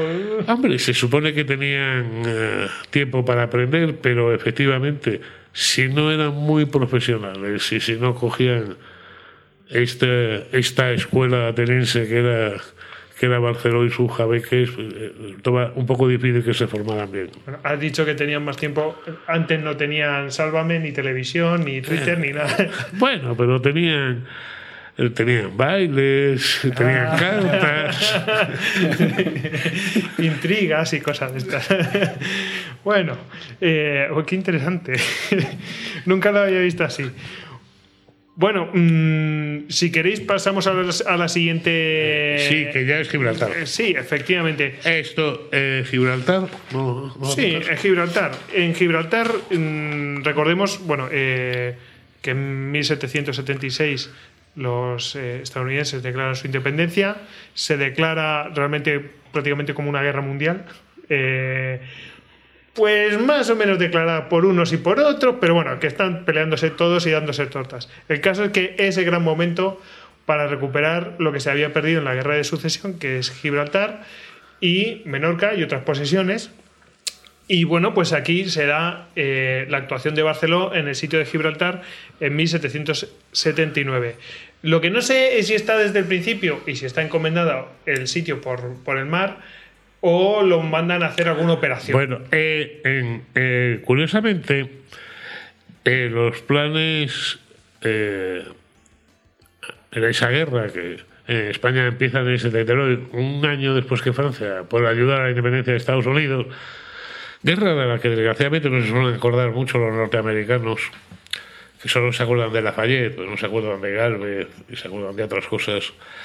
En esa guerra se plantea por parte española una estrategia mucho más hábil de lo que parece, que es eh, no asediar Gibraltar, que con los medios técnicos de la época era muy difícil, sino amagarlo y bloquearlo para distraer esfuerzos de los ingleses y dar la guerra realmente en otros sitios donde se puede ganar. Pues en Florida con Galvez, en Centroamérica con el padre de Galvez, en la recuperación de Menorca. Es una guerra en donde, la verdad, nos sale todo muy bien. Solo hay un sitio que nos sale mal y es en Gibraltar. Y voy a explicar por qué. Bueno, la idea es simplemente bloquear Gibraltar por tierra y por mar. porque Gibraltar, como sabe cualquiera, no es propiamente una base porque no produce nada. A Gibraltar tienes que llevar todo lo que necesitas. Es una roca. Es una roca. Entonces no tiene ni agua. No tiene ni agua. Ah. Buah, madre mía. Eh, hay surtidores, pero no, no son suficientes. Entonces, la, la idea española era, como entonces la artillería tenía un alcance muy limitado y la pantalla muy limitada, la tontería de bombardear Gibraltar, pues podían romper cuatro casas y dos murallas, pero nunca conseguir eh, el asalto. Lo que se trata es de bloquearlo. Y entonces, lo, a lo que se nombra a, Bar- a Barceló es que sea el jefe de las embarcaciones ligeras que cubran ese bloqueo de la plaza. No de, no de una escuadra, no, son todo embarcaciones ligeras. ¿Para qué? Claro, es el estrecho. El estrecho ya entonces era una zona de tráfico mundial. Y claro, ya no solamente buques ingleses, sino que, por ejemplo, pues un barco veneciano con una carga de trigo o de pescado consignada para Hamburgo, decía, si según voy por el estrecho me meto en Gibraltar, Me van a pagar cualquier cantidad. Diez veces más caro la misma carga. Y claro, con bandera neutral y tal. Y todos sabemos que el control del estrecho, con las corrientes, las nieblas que aparecen, eh, todo es dificilísimo hoy, incluso con radar, con radio y tal. Y entonces a Barcelona le encargan de esa tarea que es muy pesada, muy desagradable, muy poco relumbrón, pero al mismo tiempo, pero importantísima. Porque, por ejemplo, se sabe que en Gibraltar llega a haber escorbuto. Llega a haber escorbuto entre la guarnición y entre la población, porque es que no comen, claro, están comiendo de lo que llega en los barcos. Y en barcos y claro, son siempre eh, conservas, Galletas. eh, eh, cosas así. Entonces llega a haber una epidemia de escorbuto en Gibraltar, porque no tienen, no pueden consumir ningún vegetal. Claro que se les mete un barco italiano con un cargamento de limones, de salva. Bueno, el caso es que eh, Barcelona está ahí continuamente con un desgaste tremendo Y yo tengo contabilizados que apresó eh, un total de unos 40 barcos entre neutrales y británicos. Y salía, parece que no son cifras completas, salía con casi 200 cañones en total y tal. Se está haciendo una gran labor, durísima porque la gente tiene que estar continuamente embarcada, el estrecho es, nosotros lo conocemos de vacaciones, pero el estrecho tiene muy mala uva. Se puede pasar mucho frío y mucho de todo, los barcos se resienten de los temporales y tal. Y muchas veces no está operativa ni la mitad de la flotilla porque no le pagan, porque no mandan dinero para reparaciones y para los suelos de los hombres. A pesar de todo, yo ya he logrado localizar al menos 40 barcos apresados y tan desesperada la situación en Gibraltar que tienen que organizar un gran convoy con una gran flota para aprovisionarlo. Y de hecho, pues lo, lo tienen que organizar durante toda la guerra tres veces. Claro, para parar a una flota de veintitantos o treinta y tantos navíos, más una docena de fragatas, más cincuenta mercantes, pues no se le puede hacer frente una flotilla de doce galeotas, jabeques y cosas así. Tiene que ser una escuadra. Y, en fin, resumiendo mucho, pues resulta que por tres veces el convoy pasa, por tres veces salva la plaza con el abastecimiento y por tres veces la escuadra principal falla en interceptarlo. Con lo cual, pues eh, Gibraltar se aguanta hasta el final. Claro, la culpa en absoluto era de Barceló porque él se estaba ocupando, digamos, de la vigilancia eh, ligera. Los que se tenían que ocupar de. Pero ahí son grandes convoyes de 20, 30 navíos, fragatas, y luego eran otros. Esos otros no lo consiguen. Pero ¿quién se lleva las culpas? Barceló. Porque es el que no tiene influencia en la corte, es el que no tiene apoyos políticos, el que no es noble. De hecho, cuando nombran al duque de Crillon, un francés, para como jefe del asedio a la plaza y tal, el informe que recibe, tenga cuidado con este hombre, porque en fin, de hecho, tanto le llegan a, a responsabilizar de todo lo que ha pasado, lo cual es ridículo, eh, le, le, van a quitar el mando de la fuerza ligera bloqueadora y se lo dan a otro con muy buen criterio. Se lo dan a un almirante que tiene 80 años. Seguro que iba a ser mucho, más activo dinámico, y dinámico, inteligente, un señor que repasa su hoja de servicio que nunca hizo nada importante. Yo había oído que el duque de Crillón incluso llevaba eh, una misión secreta o órdenes de valorar a Barceló. Sí, sí, entre otras cosas, pues, por eso, porque era sordo y tal. Bueno, el caso es que la cosa no avanza. Eh, Barcelona, eh, Gibraltar sigue resistiendo y es entonces cuando se empieza a perder la paciencia y se hace la tontería de querer tomar Gibraltar a las bravas. Ya que el bloqueo no está asegurado, pues tomarlo a las bravas. Y entonces, como no, llega un maravilloso inventor de París, un tal Darson, que eh, defiende unas baterías que van a ser insumergibles, que nos se incendian y tal. Nos gastamos una millonada en hacerlas, se prueban y salen, saltan por los aires todas. eh, sí, saltan eh, por los aires. Para que la gente saltan sepa, por los aires. Espérate un momento, eh, era, eh, para que la gente sepa, era un, unos armatostes de madera que iban con tuberías de agua, metiendo agua y humedeciéndolas sí. y todo esto. Bueno, un invento. Sí, era, eran barcos viejos, eran barcos viejos a los que se les había forrado de madera como para blindarlos. Y además se les había dotado eso de una especie de circulación interior de agua para evitar los incendios porque eh, las baterías costeras tenían entonces un arma bestial contra los barcos que la atacaran. Era que calentaban las balas rojas, calentaban las balas de cañón con unos hornos especiales hasta que se ponían al rojo vivo. Si una de esas balas daba en un barco, como eran al rojo vivo, a lo mejor no lo traspasaba y tal, pero empezaba a arder la madera y cuando le habían metido unas cuantas el barco se ponía a arder. Con lo cual por eso era porque estas baterías hechas con barcos viejos y reforzadas con madera y tal, pues llevaban esa especie de circulación interior de agua para evitar el fuego. Un fracaso rotundo. Lo curioso es que poco antes, Barceló había diseñado unas lanchas cañoneras que son aparentemente muy sencillas. Cuidado, con esto hay un error que comete mucha gente. Hay un modelo en el Museo Naval de una cañonera que es como blindada. Blindada, sí, con una chapa. Ese no es la cañonera de Barceló, en absoluto. En absoluto. Eso es un proyecto que hizo una persona que no sé quién es por esa época. No se sabía quién era y tradicionalmente se venía atribuido a Barceló, pero en absoluto. Esa no es la cañonera que metió Barceló. Las cañoneras que metió Barceló, cuyos planos están en Simancas y en el Viso y tal, eran aparentemente unos barcos muy sencillos, porque no son más que un bote de remos muy reforzado.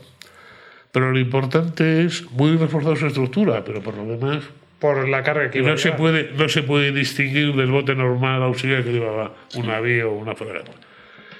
Sí, en una cosa, en que la proa la tienen hacia, hacia adentro, para estar especialmente reforzada. Son muy bajitas, o sea, casi no tienen borda, y el fondo casi plano. Y lo que pasaba es que en una embarcación de estas, que iban treinta y pocos tíos, casi todos remando, claro, un palo o dos, con una vela latina, lo que habían puesto en ella había sido la, casi la pieza de mayor calibre naval de entonces, piezas de 24, Encima, un- incluso de la 36, en- fi- encima fijaos- del barco. Fijaos porque los jabeques lo que llevaban eran piezas de A8 Sí, estas eran de y esta es de 24. 24. O sea, estamos hablando que era lo que llevaban en la batería inferior los navíos más pesados. ¿Y, ¿Y cuál era la gracia de esto? Pues pese a lo que dicen las películas, eh, en el siglo XVIII los cañones no tenían alza ni punto de mira. Ni había otro sistema para disparar más que a ojo y rectificando el tiro. Por eso la táctica de Nelson de luchar borda contra borda y dejarse de tonterías porque además a cierta distancia, claro, con balas esféricas, con un huelgo tremendo, el viento de las piezas para que entre la bala, Con cañones sin con rayar. pólvora suelta pues claro, la velocidad inicial de estos proyectiles era bastante escasa y claro, a 20 metros sí que hacía mucho daño, pero en el momento que pasaban de 500 metros y de 1000 y por supuesto puntería, olvídate. Eh, entonces, ¿cuál era la gracia? Pues que ellas eran muy pequeñitas, casi ni se las veía sobre la superficie del mar en el momento que estuviera un poquito rizado. Pero podían disparar con un cañón muy gordo y que hacía mucho daño contra barcos, contra blancos enormes. Fortalezas, eh, incluso barcos, incluso barcos. La primera vez que las prueba Barcelona las paga de su bolsillo, que esa es otra de la que tengo que hablar, las paga de su bolsillo y las pone eh, a disparar contra uno de los convoyes ingleses que aparece por ahí. Y se atreven con los navíos. Los navíos empiezan a disparar de cargas enteras y que no las dan. Son tan pequeñitas, tan rasas, y aunque las den, ¿qué van a pasar? Se van a llevar la cabeza de un marinero los ingleses empiezan a, a, a elaborar tácticas, pero ninguna les sale bien. Empiezan a utilizarla contra los navíos ingleses que traen en Gibraltar. Empiezan a machacar, pero a machacar. O sea, barcos hundidos en el fondeadero por el fuego de las, Claro, no le podían. Claro, porque eran, eran mercantes, y claro, los mercantes no tienen una estructura tan fuerte como un navío. Cuando le metías tres o cuatro balas de, de 24 a un mercante, el abajo. mercante. para el fondo. Bueno, los ingleses para ellos se convierten en una pesadilla porque son tan pequeñitas que no las ven. Cuando disparan, no las aciertan. Curiosamente, además, utilizan tácticas nocturnas, atacan por la noche. Los ingleses empiezan a disparar contra el resplandor de la pieza, pero si ve de nada. Bueno, asombroso. Y Barcelona dice, bueno, hay que hacer barcas de estas, porque claro, Pero media docena no se puede hacer. Ah, ahí entra eh, las costumbres españolas. Hay una carta deliciosa de un amigo que le dice que le dice, eh, bueno, aquí está cobrando todo el mundo, se cobran las comisiones, se hacen los encargos, y si las cadenas están para esta guerra o para la que viene, pues es lo de menos. Todo fenomenal. Sí, eh, España es así. Fíjate. Eh, y entonces es curioso porque nunca llega, a pesar de que sus planes al rey eh, son como mínimo hacer 48 unidades, que no es nada, son 48 y botes. Y hubiera salido súper barato, no es Eh, hacer 48 navíos. Desde luego, muchísimo más barato que hacer todas las baterías flotantes que no sirvieron para nada. Eh, pues nada, al final eh, no, eh, pasan un poquito la docena, porque además, claro, pasa que eh, estos barcos, pues como todos, también tienen su propia desgaste y tal. Hay que cuidarlo, la gente también. Dan un resultado maravilloso, no solo bombardeando la costa, sino atacando a tal. Hombre, que, eh, se ha dicho, hombre, con las cañoneras de Barcelona.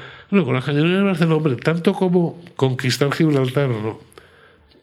Pero eh, un desgaste muchísimo mayor para la plaza y para los convoyes que y salían, muchísimo mayor, porque es que hasta entonces era de rositas, literalmente. Mientras que así era operar por las noches continuamente y disparar contra el caserío y contra las murallas. Y claro, un barco de línea normal no se podía poner ahí porque lo perdías. Te empezaban a disparar con bala roja, como los flotantes, y te abrasaban. Pero las cañoneras lo hacían todas las noches. Claro, teniendo 48 o 100 que se van relevando, el pressing, el desgaste que hubieran podido provocar, hubiera sido enorme. Pero claro, es que la- veis la operación, lo hacen con siete cañoneras, con cinco cañoneras, con dos. Claro, sí, eran alfilerazos, pero nunca llegaban a hacer verdadero daño. El caso es que, bueno, pues al final la guerra termina con victoria en todas partes, menos en Gibraltar. Ujú. Y al final el propio duque de Crillon, y pese a que le habían in- indispuesto contra Barceló, es el primero que reclama que Barceló se ha portado lo mejor, que lo que le han hecho no lo han entendido, le han boicoteado, que ha, hecho todo lo que se le pedía y más, y de los que mejor se ha portado. Y tal es el grado de satisfacción que lo asciende al siguiente grado, que es teniente general, vicealmirante. Joder. Fijaos, eh, al punto de, Hablamos antes de corrupción, ¿no? Siempre, pues esto, la corrupción que hay en España. Y fijaos cómo será que incluso le hicieron una, una copla, las gentes. de- esta famosa copla no la voy a decir entera, pero simplemente pues eh, cuatro versos. Dice: Si el rey de España tuviera cuatro como Barceló, Gibraltar fuera de España, que de los ingleses, no. O sea, pues eso es lo que se necesitaba. En vez de tanto, bueno, ya haremos las cañoneras, eh, gente más resolutiva que, que hiciera las cosas como tenía que Pues, hacerlo. pues una cosa te digo, tuvo mucha suerte de que enviasen a alguien tan mayor porque no tendría mucho, muchos intereses que jugarse para un futuro. ¿eh? Porque igual si llegan a enviar a alguien que quiere hacer carrera, que no tiene 80 años, igual las cosas hubieran sido distintas. Hay muchas coplas de ese estilo en esa época porque la gente no era tonta y veía que a este hombre que, que no iba de nada y que lo que quería era ayudar y sacar adelante las cosas, pues eh, muchas veces se le perseguía y se le hacía la vida imposible. Y sin embargo a otros que, ya que menciono la palabra, corrupción, eh, eh, vamos, era como para llorar. Yo viéndome en el archivo del viso, viendo los libros de los arsenales donde se construían los barcos, lo he dicho de las cañoneras, pero con muchos barcos más, que se estaban construyendo barcos, de repente no llegaba el dinero de Madrid para los sueldos y para los materiales, porque había que hacer un jabeque o una fragata o tal. Y el vuelo de Barcelona adelantándolo de su bolsillo, para que las maestranzas cobraran y el barco se terminara. O sea, poniendo dinero de su bolsillo. Tremendo. O sea, eh, exactamente lo mismo que estamos viendo ahora.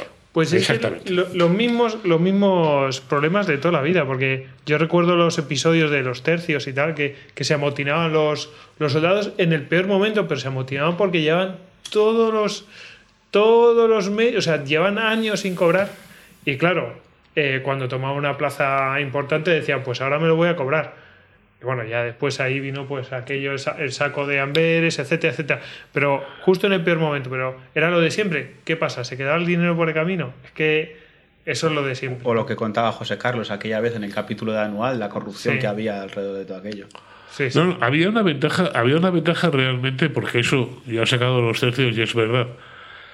Había una ventaja realmente en que fueran grandes nobles eh, los generales y tal.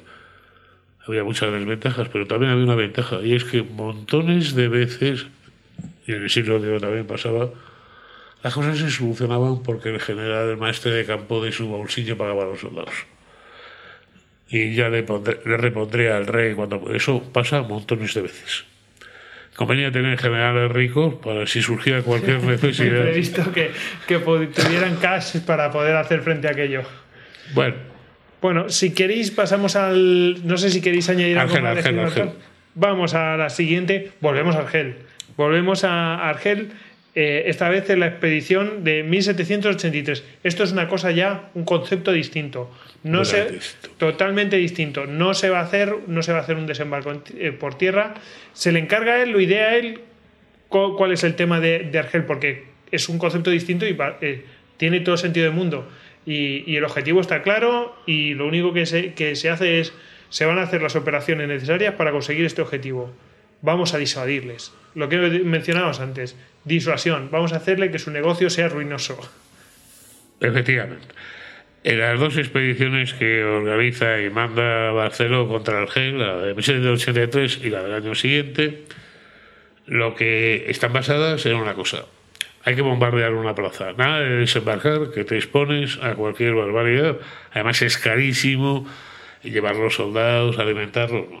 Una escuadra pequeñita, pero con muchas lanchas cañoneras de las que ha inventado él, que además ya no solo llevan cañones de A24, sino que llevan también obuses para tiro curvo y además con proyectiles explosivos. Tiro curvo, Que para, tienen, que tienen un efecto incendiario, además, claro. tiro curvo para que la gente se haga la idea, porque habrá quien no esté aficionado a esto.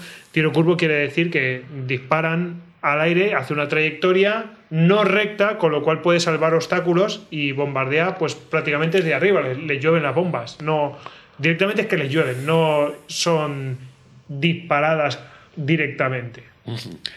Y entonces lo que hace eh, Barcelona en Argel en el 83 es eso, preparar. Es una, una expedición baratísima, son cuatro navíos, más que nada, bueno, pues por disuadir a los argelinos de hacer una salida. Eh, también dos o tres fragatas y luego lo demás son jabeques, alguna embarcación menor y cañoneras. Poquitas para las que él hubiera querido, porque son veintitantas, y lo que hace es ponerlas delante de la ciudad y no esperar, claro, con la artillería de la época no se podía causar una destrucción muy grande, pero lo que hace es que se tira prácticamente un mes, todos los días, por la tarde, mañana y tarde, según el estado del mar y tal, bombardando. Y causando unos daños, claro, ahora no impresionan comparado con la artillería moderna, los explosivos modernos, pero entonces eran devastadores. Y sobre todo que sale prácticamente gratis, porque los argelinos que están disparando con todo lo que tienen, al final lo único que consiguen es hacernos como unas Atención. 40 o 50 bajas y, y la mayor parte de ellas es porque una cañonera ha habido un accidente con la espoleta de una granada y ha volado. Entonces, eh, lo que estabas diciendo tú, que justamente es decir, bueno, ¿eso es causar daño? Sí, porque lo estás causando, a ti te sale- está saliendo casi gratis en términos de vida y de inversión.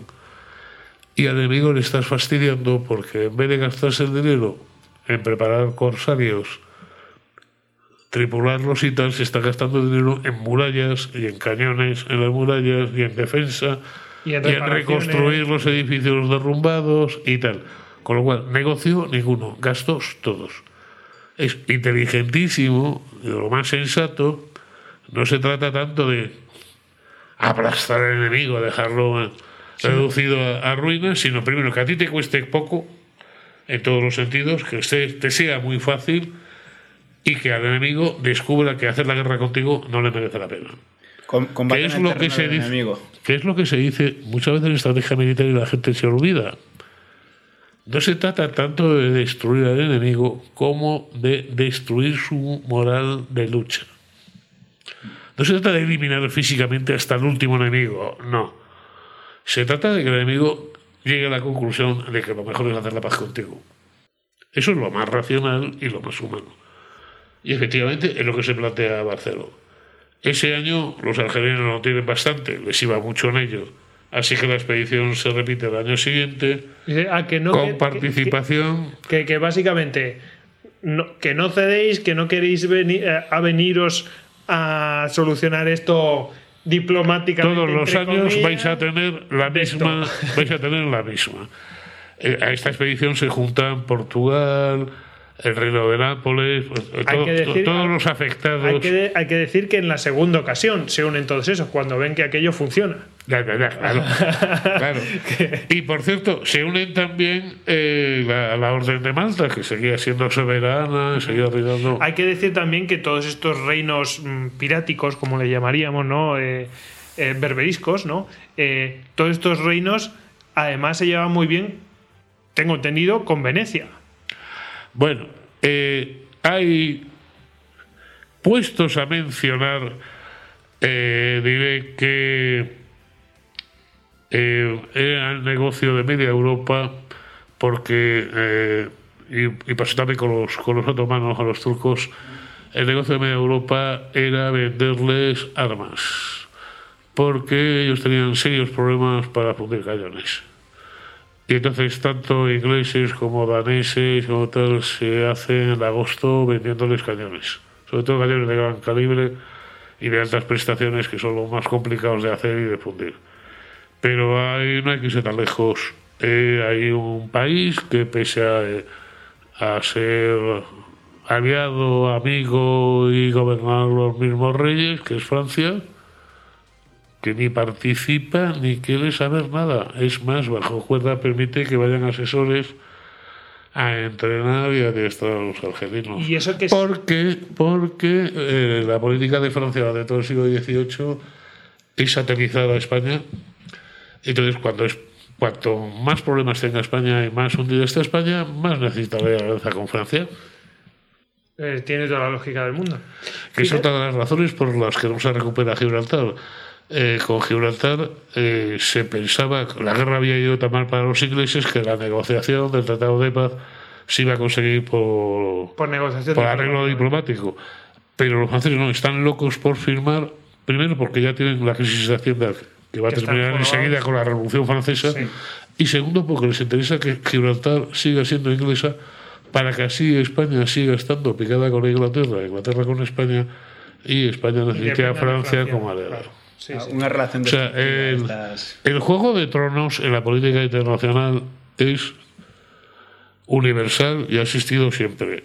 Y es más, yo recomendaría a la gente que, que le gusta la historia militar, para entender muchas veces las cosas, todo el mundo empezamos por la táctica, por las batallitas. Eh, cuando vas profundizando un poco más, llegas a la estrategia y empiezas a ver que, mm, que no es solo la táctica.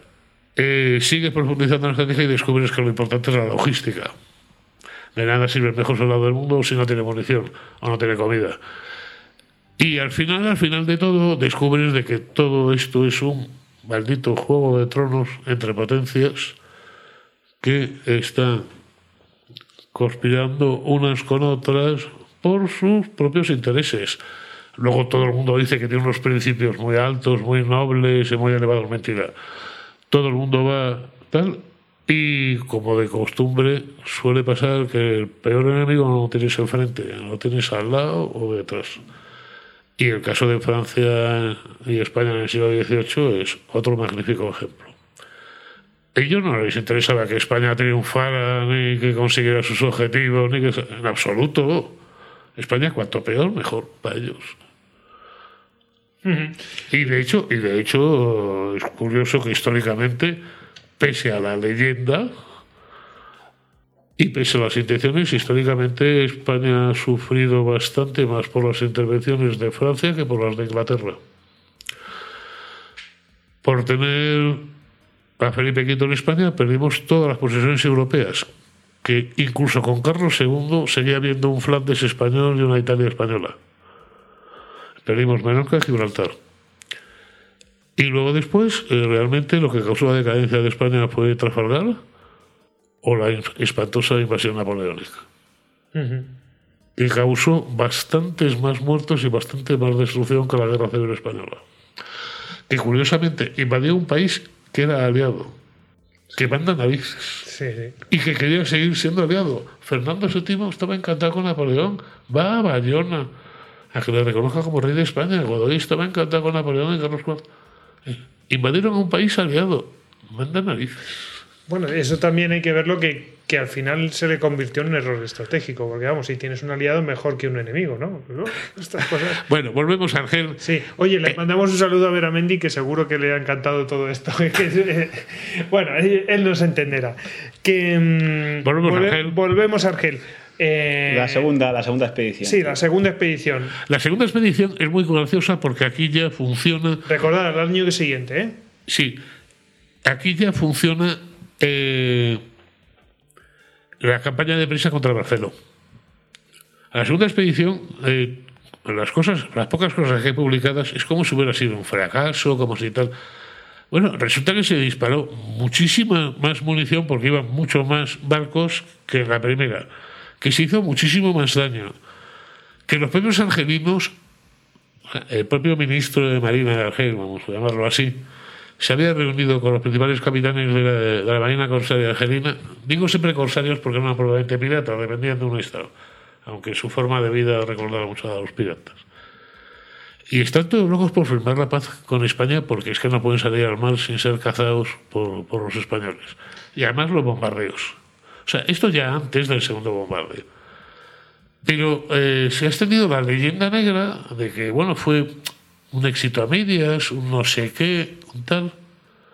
Cuando lo cierto, el objetivo es que después de este segundo bombardeo, Argel, por primera vez, quiere firmar la paz con España y que cesen los bombardeos. Y la misma gente que les había parecido de perlas que perdiéramos 5.000 hombres en el anterior desembarco para ni rozar a Argel, porque ni se bombardeó la plaza ni se hizo nada, ahora eran sumamente exquisitos y sumamente exigentes y diciendo que bueno que aquello no era no habíamos dejado simplemente un cráter en vez de una ciudad. Todos se devolvían pegas. Es decir oiga que hacía nueve años que habíamos tenido un desastre en Argelia que habían muerto y ahora, esta gente está dispuesta a firmar la paz que a renunciar a, la piratería. muerto 5.000 españoles antes nos habían matado 5.000 españoles y no se habíamos tocado y ahora después de esto están deseando firmar la paz. No solamente ellos, sino Túnez. Túnez, que ve las barbas del vecino. Y, bueno, entonces, algo alucinante, bueno, de hecho ya hay una especie de tregua y nueva faena. Porque quien va a negociar la paz eh, no es Marcelo. Hombre, efectivamente le faltaban le faltaba preparación diplomática y tal y cual. Pero lo que es curioso es que le habíamos dejado ascendido cuando termina el sitio de Gibraltar, la primera expedición Ángel, que sale muy bien, la segunda que sale inmejorablemente, pero a Barcelona le ascienden. ¿Qué está pasando? ¿Y por qué no le ascienden? Porque, claro, él era teniente general de la Armada es decir, vicealmirante. Eh, actualmente, más o menos. El otro cargo era capitán general de la Armada, lo que llamamos almirante. Sí. Y claro, era el cargo máximo. Y entonces inmediatamente toda la corte de petimetres envidiosos inútiles, hombre, a este tío le vais a hacer almirante. Que es inculto. ¿Qué, ¿Qué, tal? ¿Qué cual? ¿Qué no sé qué? Por cierto, que el analfabeto este que algunos pretenden, había sacado, como aparte de su la escuadra española, también tenía que ir con los napolitanos, los portugueses y los malteses, sacó un libro de órdenes y de señales para que todo el mundo supiese que era lo que tenía que hacer en caso de peligro, en caso de tal y cual, y lo editó, lo editó en Mahón. Eh, hay otros que eran muy ilustrados, pero nunca escribieron un libro, que esa es otra. Eh, por supuesto, era un manual de órdenes para que todo el mundo supiera qué es lo que tenía que hacer, qué es tal y qué cual. Eh, termina bastante enfadado porque hay gente que, no, obedece las órdenes y tal, pero en general es todo un éxito y tal. El problema es que se lo niegan. Dicen, hombre, es que ya la vida general armada es mucho. Es una tontería porque entonces eh, pasaba una cosa, que normalmente capitán general de la Armada eh, había varios y muchas veces pues se daba a gente que ya no iba a tener mando. Era como una especie de Un retiro de recompensa honorífico a vejetes, ¿qué tal? Bueno, es, es asombroso ver que en aquella época, así en la capitán general de la Armada, gente que no ha hecho nada de relieve, no digo que hiciera malas carreras, pero que no ha hecho nada de relieve y que a Barceló le salieran gratis los dos bombardeos de Argel y no los tendrían a la capitán general de la Armada. Simplemente por eso, por envidia, por Sí, que además. El deporte cuando nacional. ya el hombre ya era muy mayor, había nacido en el 17, así que en el 84-85 Sí, ya ya, era muy mayor y ya poco podía mandar y tal. No iba, eso ya no tenía nada que ver con el escalafón, no le estabas cerrando la puerta a nadie, era eh, pura envidia negra, o sea, puro fastidiar. Así que el hombre lo hace gratis. Os recuerdo que era una época en donde hubo almirantes que perdieron una batalla y se ascendieron. ¿eh? Ya. Y no y queremos. nombrar. generales y generales y no quiero decir nombres pero pasó así les habían ascendido para darles el mando en el mando pierden la batalla y les vuelven a ascender después del mando Pero fijaos, yo lo voy a ver de otro, desde otro punto de vista. Eh, estamos hablando de que hace dos misiones exitosas. Eso es una cosa objetiva, ¿no? Hace dos misiones exitosas y se le debería haber ascendido. Bueno, esto puede ser discutible, no, tal. Podría haber sido ascendido. Pero hay una cosa que a, a lo mejor en ese momento no se vio. Pero si lo miramos con perspectiva, este señor acabó con la piratería berberisca en ese momento. Se acabó el problema que había pasado en las costas españolas y que tenía. mm, que había sido un, un- quebradero de cabeza para España y, y para Aragón y tal. Había. No, no, es, es- Lo es- acabó en este momento es que este es señor. curioso es que es curioso porque justo cuando se acaba la piratería berberisca en el Mediterráneo hasta entonces Cataluña, que una región bastante atrasada de España y bastante problemática, es cuando empieza el despegue. Es cuando empieza el despegue Valencia. Es cuando empieza el despegue incluso la, la Costa del Sol. Pues cuando, si os acordáis, son los primeros saltos, son los que se hacen en España, la primera fundición es en Málaga. Málaga, eso iba a Es decir. en, es en Málaga. Todo el Mediterráneo español, cuando se acaba este problema, es uf, Baleares, que era un territorio. Además, y no lo estoy eh, eh, paseando. Si leen ustedes el Quijote, vean ustedes la Cataluña que describe Cervantes. En absoluto es la, la región industriosa. No, no, es más bien, como se llamaba un poco en broma, la Sicilia española. Tenían el mismo problema. Atraso, falta de perspectivas para salir.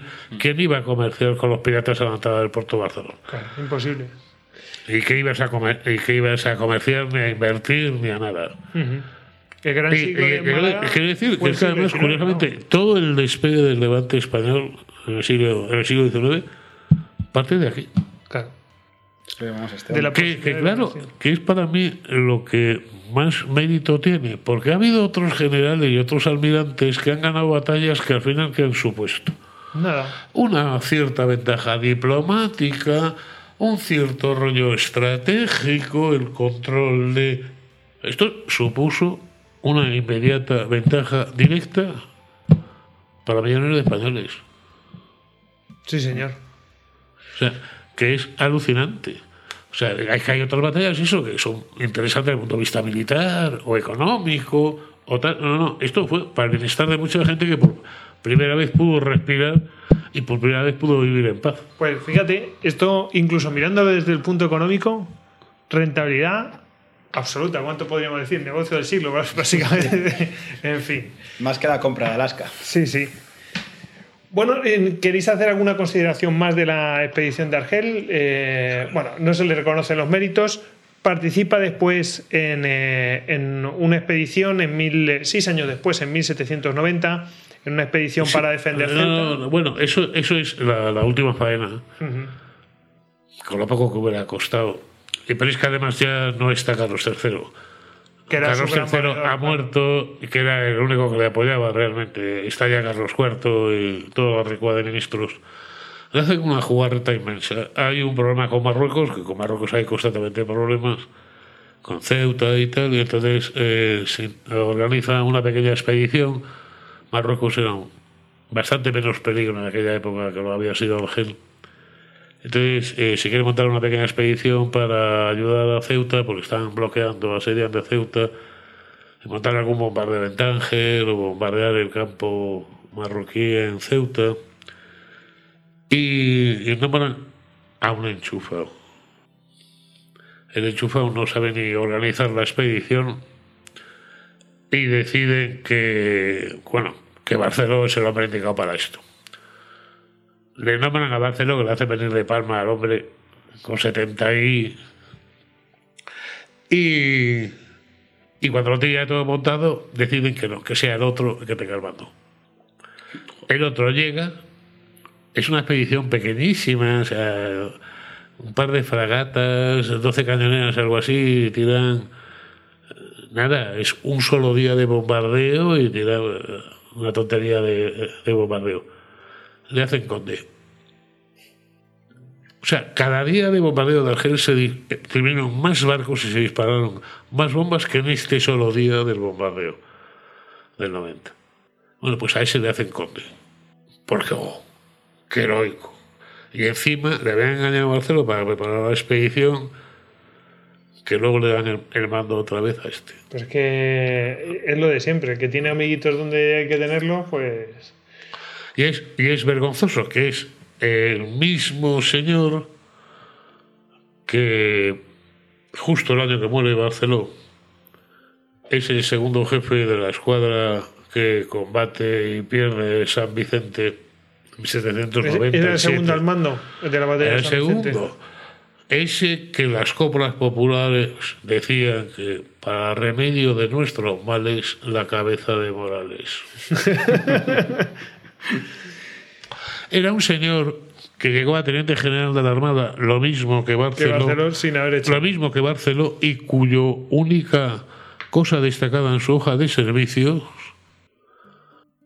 es que le habían había tenido una reconvención, le habían mandado a reciclarse en Jabeques para más Inri, porque era el segundo de una fragata que se rindió casi sin combatir. O sea, Madre es todo un insulto. O sea, todo un insulto. Y estamos, Pero estaba muy bien situado. y estamos hablando en comparación eh, con Barceló, que Barceló Claro, claro, que era el de tipo- los jabeques, el del reciclado, el el, de que nunca se rindió, el que nunca que- fue derrotado. Efectivamente, eso iba. Un tío que es invicto. A ver, recordemos eh, al- eh, marinos o almirantes invictos. Bueno, algunos son almirantes. Bueno, comandantes invictos, ¿no? Comandantes de mar invictos. Tenemos Álvaro de Bazán, 50 años invicto. Tenemos a Blas de Lezo, que son veintitantos años de servicio invicto. En más de 22 batallas. Sí, No, no, más, más, más, más, más, más. Lezos son más, lezos son más. Y, y luego tenemos aquí a Barceló, también invicto. Toda la vida, y ya ves. Y es un personaje menor. Porque es que lo que decíamos al principio, y sin embargo se gastan toneladas de tinta y de papel en contarnos la vida de señores que dicen, bueno, y al final, ¿qué hicieron? Y este beneficio, además, ya estamos hablando invicto, no sé qué, no sé cuánto, pero este tío tiene eh, un beneficio eh, Sí, un para un montón de gente. Un peso en la historia y en la vida. de un presente- montón de- efectivamente, es que cambia la la historia de España. Literalmente, simplemente con una de, la- de sus Bueno, yo eh, comento lo de la copla que has mencionado antes, lo de si el rey de España hubiera tenido cuatro como Barcelo, Gibraltar sería de España, que los ingleses no. Eh, en de menos en Gibraltar, con cuatro Barcelos en el siglo XVIII, la historia de España se hubiera escrito de una manera muy distinta. El problema es que solo uno tuvo el aguante y la oportunidad de llegar hasta donde llegó. Probablemente hubieron, hubo más, pero no les dejaron. O no tuvieron suerte, o... Bueno, mm, Por eso decía antes que no reconocer el mérito ajeno no es solo una injusticia.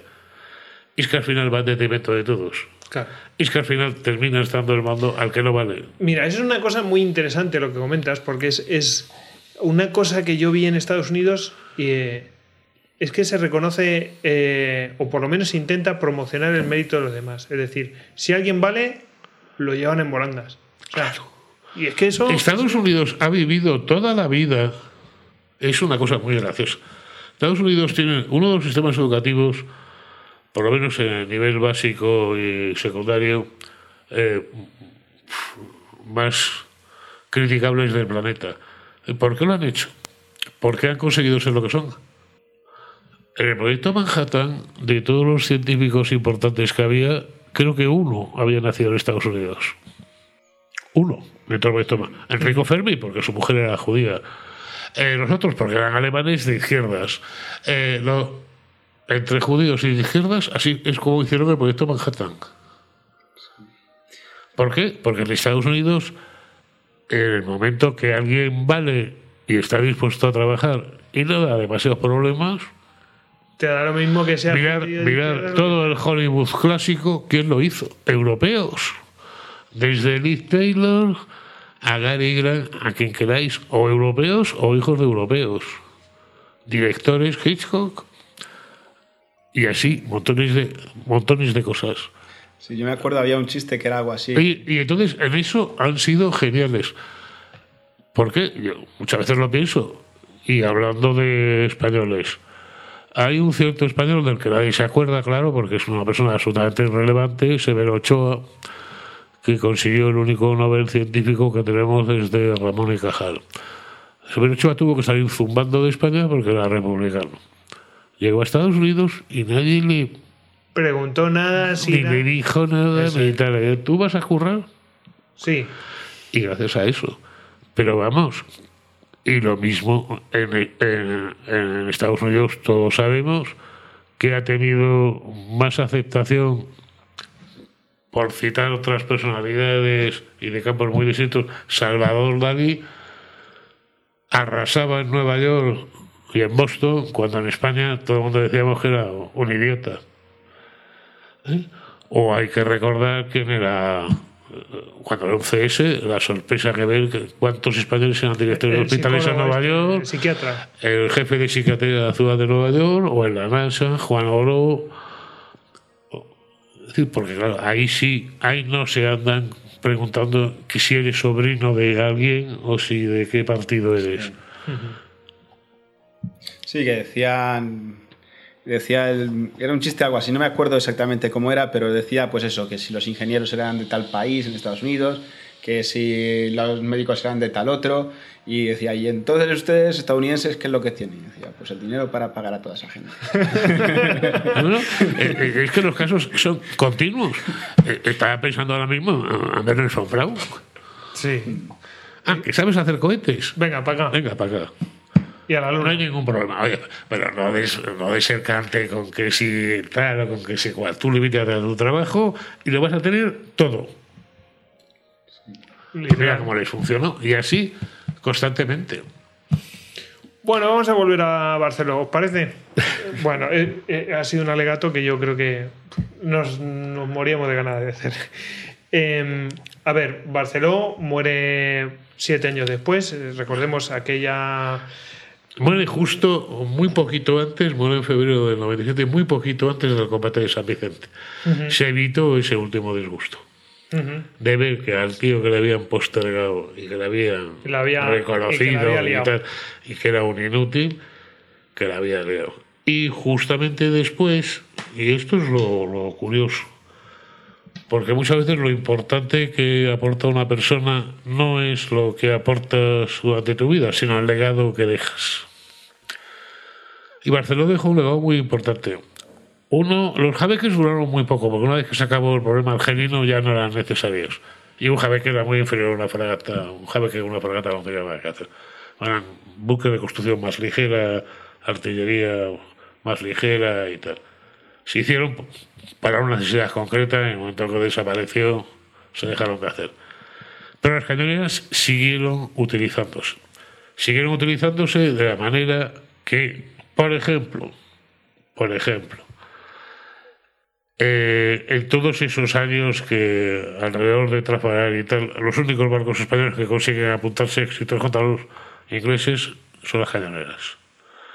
Y sobre todo una cosa fundamental, y es que en 1810, cuando los franceses llegan delante de Cádiz y quieren tomar la ciudad, montan rápidamente una escuadrilla de barcazas y cañoneras y tal para desembarcar en Cádiz, claro, porque Cádiz tiene el mismo problema de que solo está unido al continente por un mismo arenoso. Es muy difícil acceder. Eh, un poco como Gibraltar.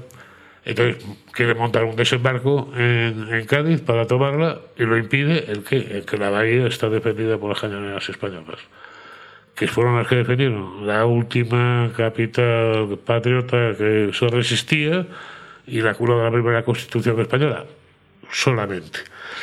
Por supuesto, como ya en las propias guerras napoleónicas eh, ya aparecen los primeros vapores, pues la idea de las cañoneras en principio perdió tal. La artillería se hizo mucho más pesada, mucho más complicada, con lo cual ya un barco pequeño no tenía sentido llevar un cañón muy gordo. Primero porque la pieza ya hacía que el barco no podía ser pequeño. Y segundo por los sistemas de puntería. Claro, tienes que levantar una torre para distinguir telémetros pero cada vez que surgía un arma contundente, un poco pues, con los torpederos, con las patrullas lanzamisiles y curiosamente con la misma idea, curiosamente con la misma idea que Barceló, de utilizarlo en operaciones nocturnas. Operaciones sutiles. Eh, eh, operaciones, eh, utilizarlo en operaciones nocturnas contra cualquier clase de enemigo y sobre todo desgastar. Ahí, justo el año que muere Barceló, es cuando después de San Vicente los ingleses bloquean Cádiz y lo quieren bombardear. Y ahí está Mazarredo y defiende Cádiz con las cañoneras. Y las cañoneras no solo para rechazar los ataques cuando los ingleses quieren bombardear Cádiz y salen chasqueados, sino que además las cañoneras salían a hostigar a los barcos ingleses y a dejarlos de la costa. Que hay más de un barco inglés y más de dos que los pillan navíos 74 ¿eh? cañones. Que, tardan en maniobrar. Que había, había calmado el viento, entonces salen las cañoneras a darle caña. Y claro, cuando lo han hecho ya tres o cuatro veces, los ingleses ya no están al lado de la costa vigilando todo, ¿no? Se van a alta mar porque no se atreven con las cañoneras. La gente se sorprenderá porque una cañonera puede ser tan temida, pero si ya un gran calibre y el otro barco queda prácticamente al pairo, que es decir, que queda sin viento, básicamente, la cañonera, como puede maniobrar a donde le salga de las narices, le está dando mm, totalmente a su eh, libre Es que lo que hacían normalmente era si el barco estaba parado, y claro, la única manera que tenían de moverse cuando no había viento. Soltaban un bote. Era echar los botes, claro, entonces disparaban contra los botes. Eh, lo que hacían era ponerse por la popa del navío, por la zona cristalada de los balcones y tal, y meterle las balas por ahí. Claro, eh, la bala entraba de popa a proa por el barco, atravesando todos los puentes, hacía un daño horrible. Tiro Media hora de ese tratamiento y perdían eh, las ganas de luchar los británicos que daba gusto. Simplemente por una muy buena idea. Es más, esa buena idea se la pasamos a los franceses, que alguna también se apuntaron ellos para la flotilla de Boulogne de, de Napoleón Bonaparte, mientras éramos aliados. Y de hecho, el único disgusto que le da a los franceses a, Nelson es cuando intenta atacar uno de los puertos de embarque de la Gran Armée y, le responden a las cañones francesas que les hemos mandado nosotros oficiales y carpinteros de Rivera, calafates, para hacerlas y para enseñarles además cómo se tienen que utilizar. Porque claro, que es una cosa que siempre se nos olvida. Cuando vemos un arma, el arma mejor del mundo sirve para una serie de cosas y para otras no. Y hay que utilizarla según unos criterios muy concretos. Si no, el arma mejor del mundo puede ser completamente inútil. Es decir, y las cañoneras en sí eran muy sencillas. Era una idea genial, materialmente muy sencilla, pero era cómo tenían que operar, cómo tenían que moverse, cómo tenían que atacar. Y eso también hay que contárselo. Porque eh, es otra cosa. Dicen, no, no, es un arma tan buena que no hay ni que pensar con este arma inmortal vamos a ganar. Cualquiera que conozca la historia militar verá cuántas veces la gente se un arma aparentemente invencible y ha terminado haciendo el ridículo más espantoso. Sí.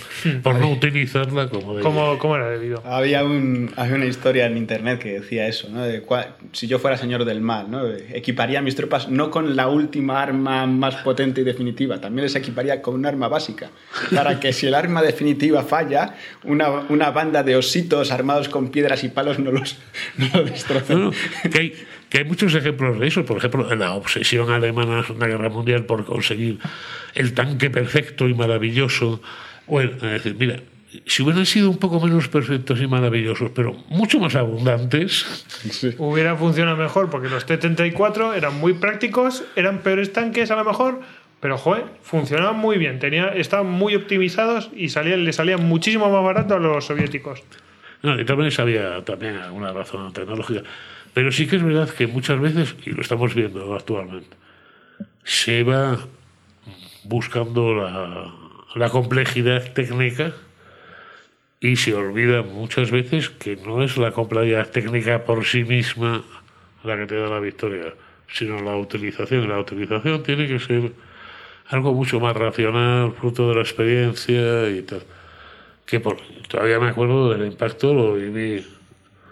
Eh, por ejemplo, acordaros de eh, los sustos que se llevaron los mismos americanos en la guerra del Vietnam, cuando ninguno de sus cazas llevaban cañones, porque el misil era lo mejor, y de repente empezaron a aparecer MiG-17 y les daban unos disgustos horrorosos o eh, la conmoción en todas las marinas occidentales cuando el destructor israelí Elliot fue hundido por un misil antibuque.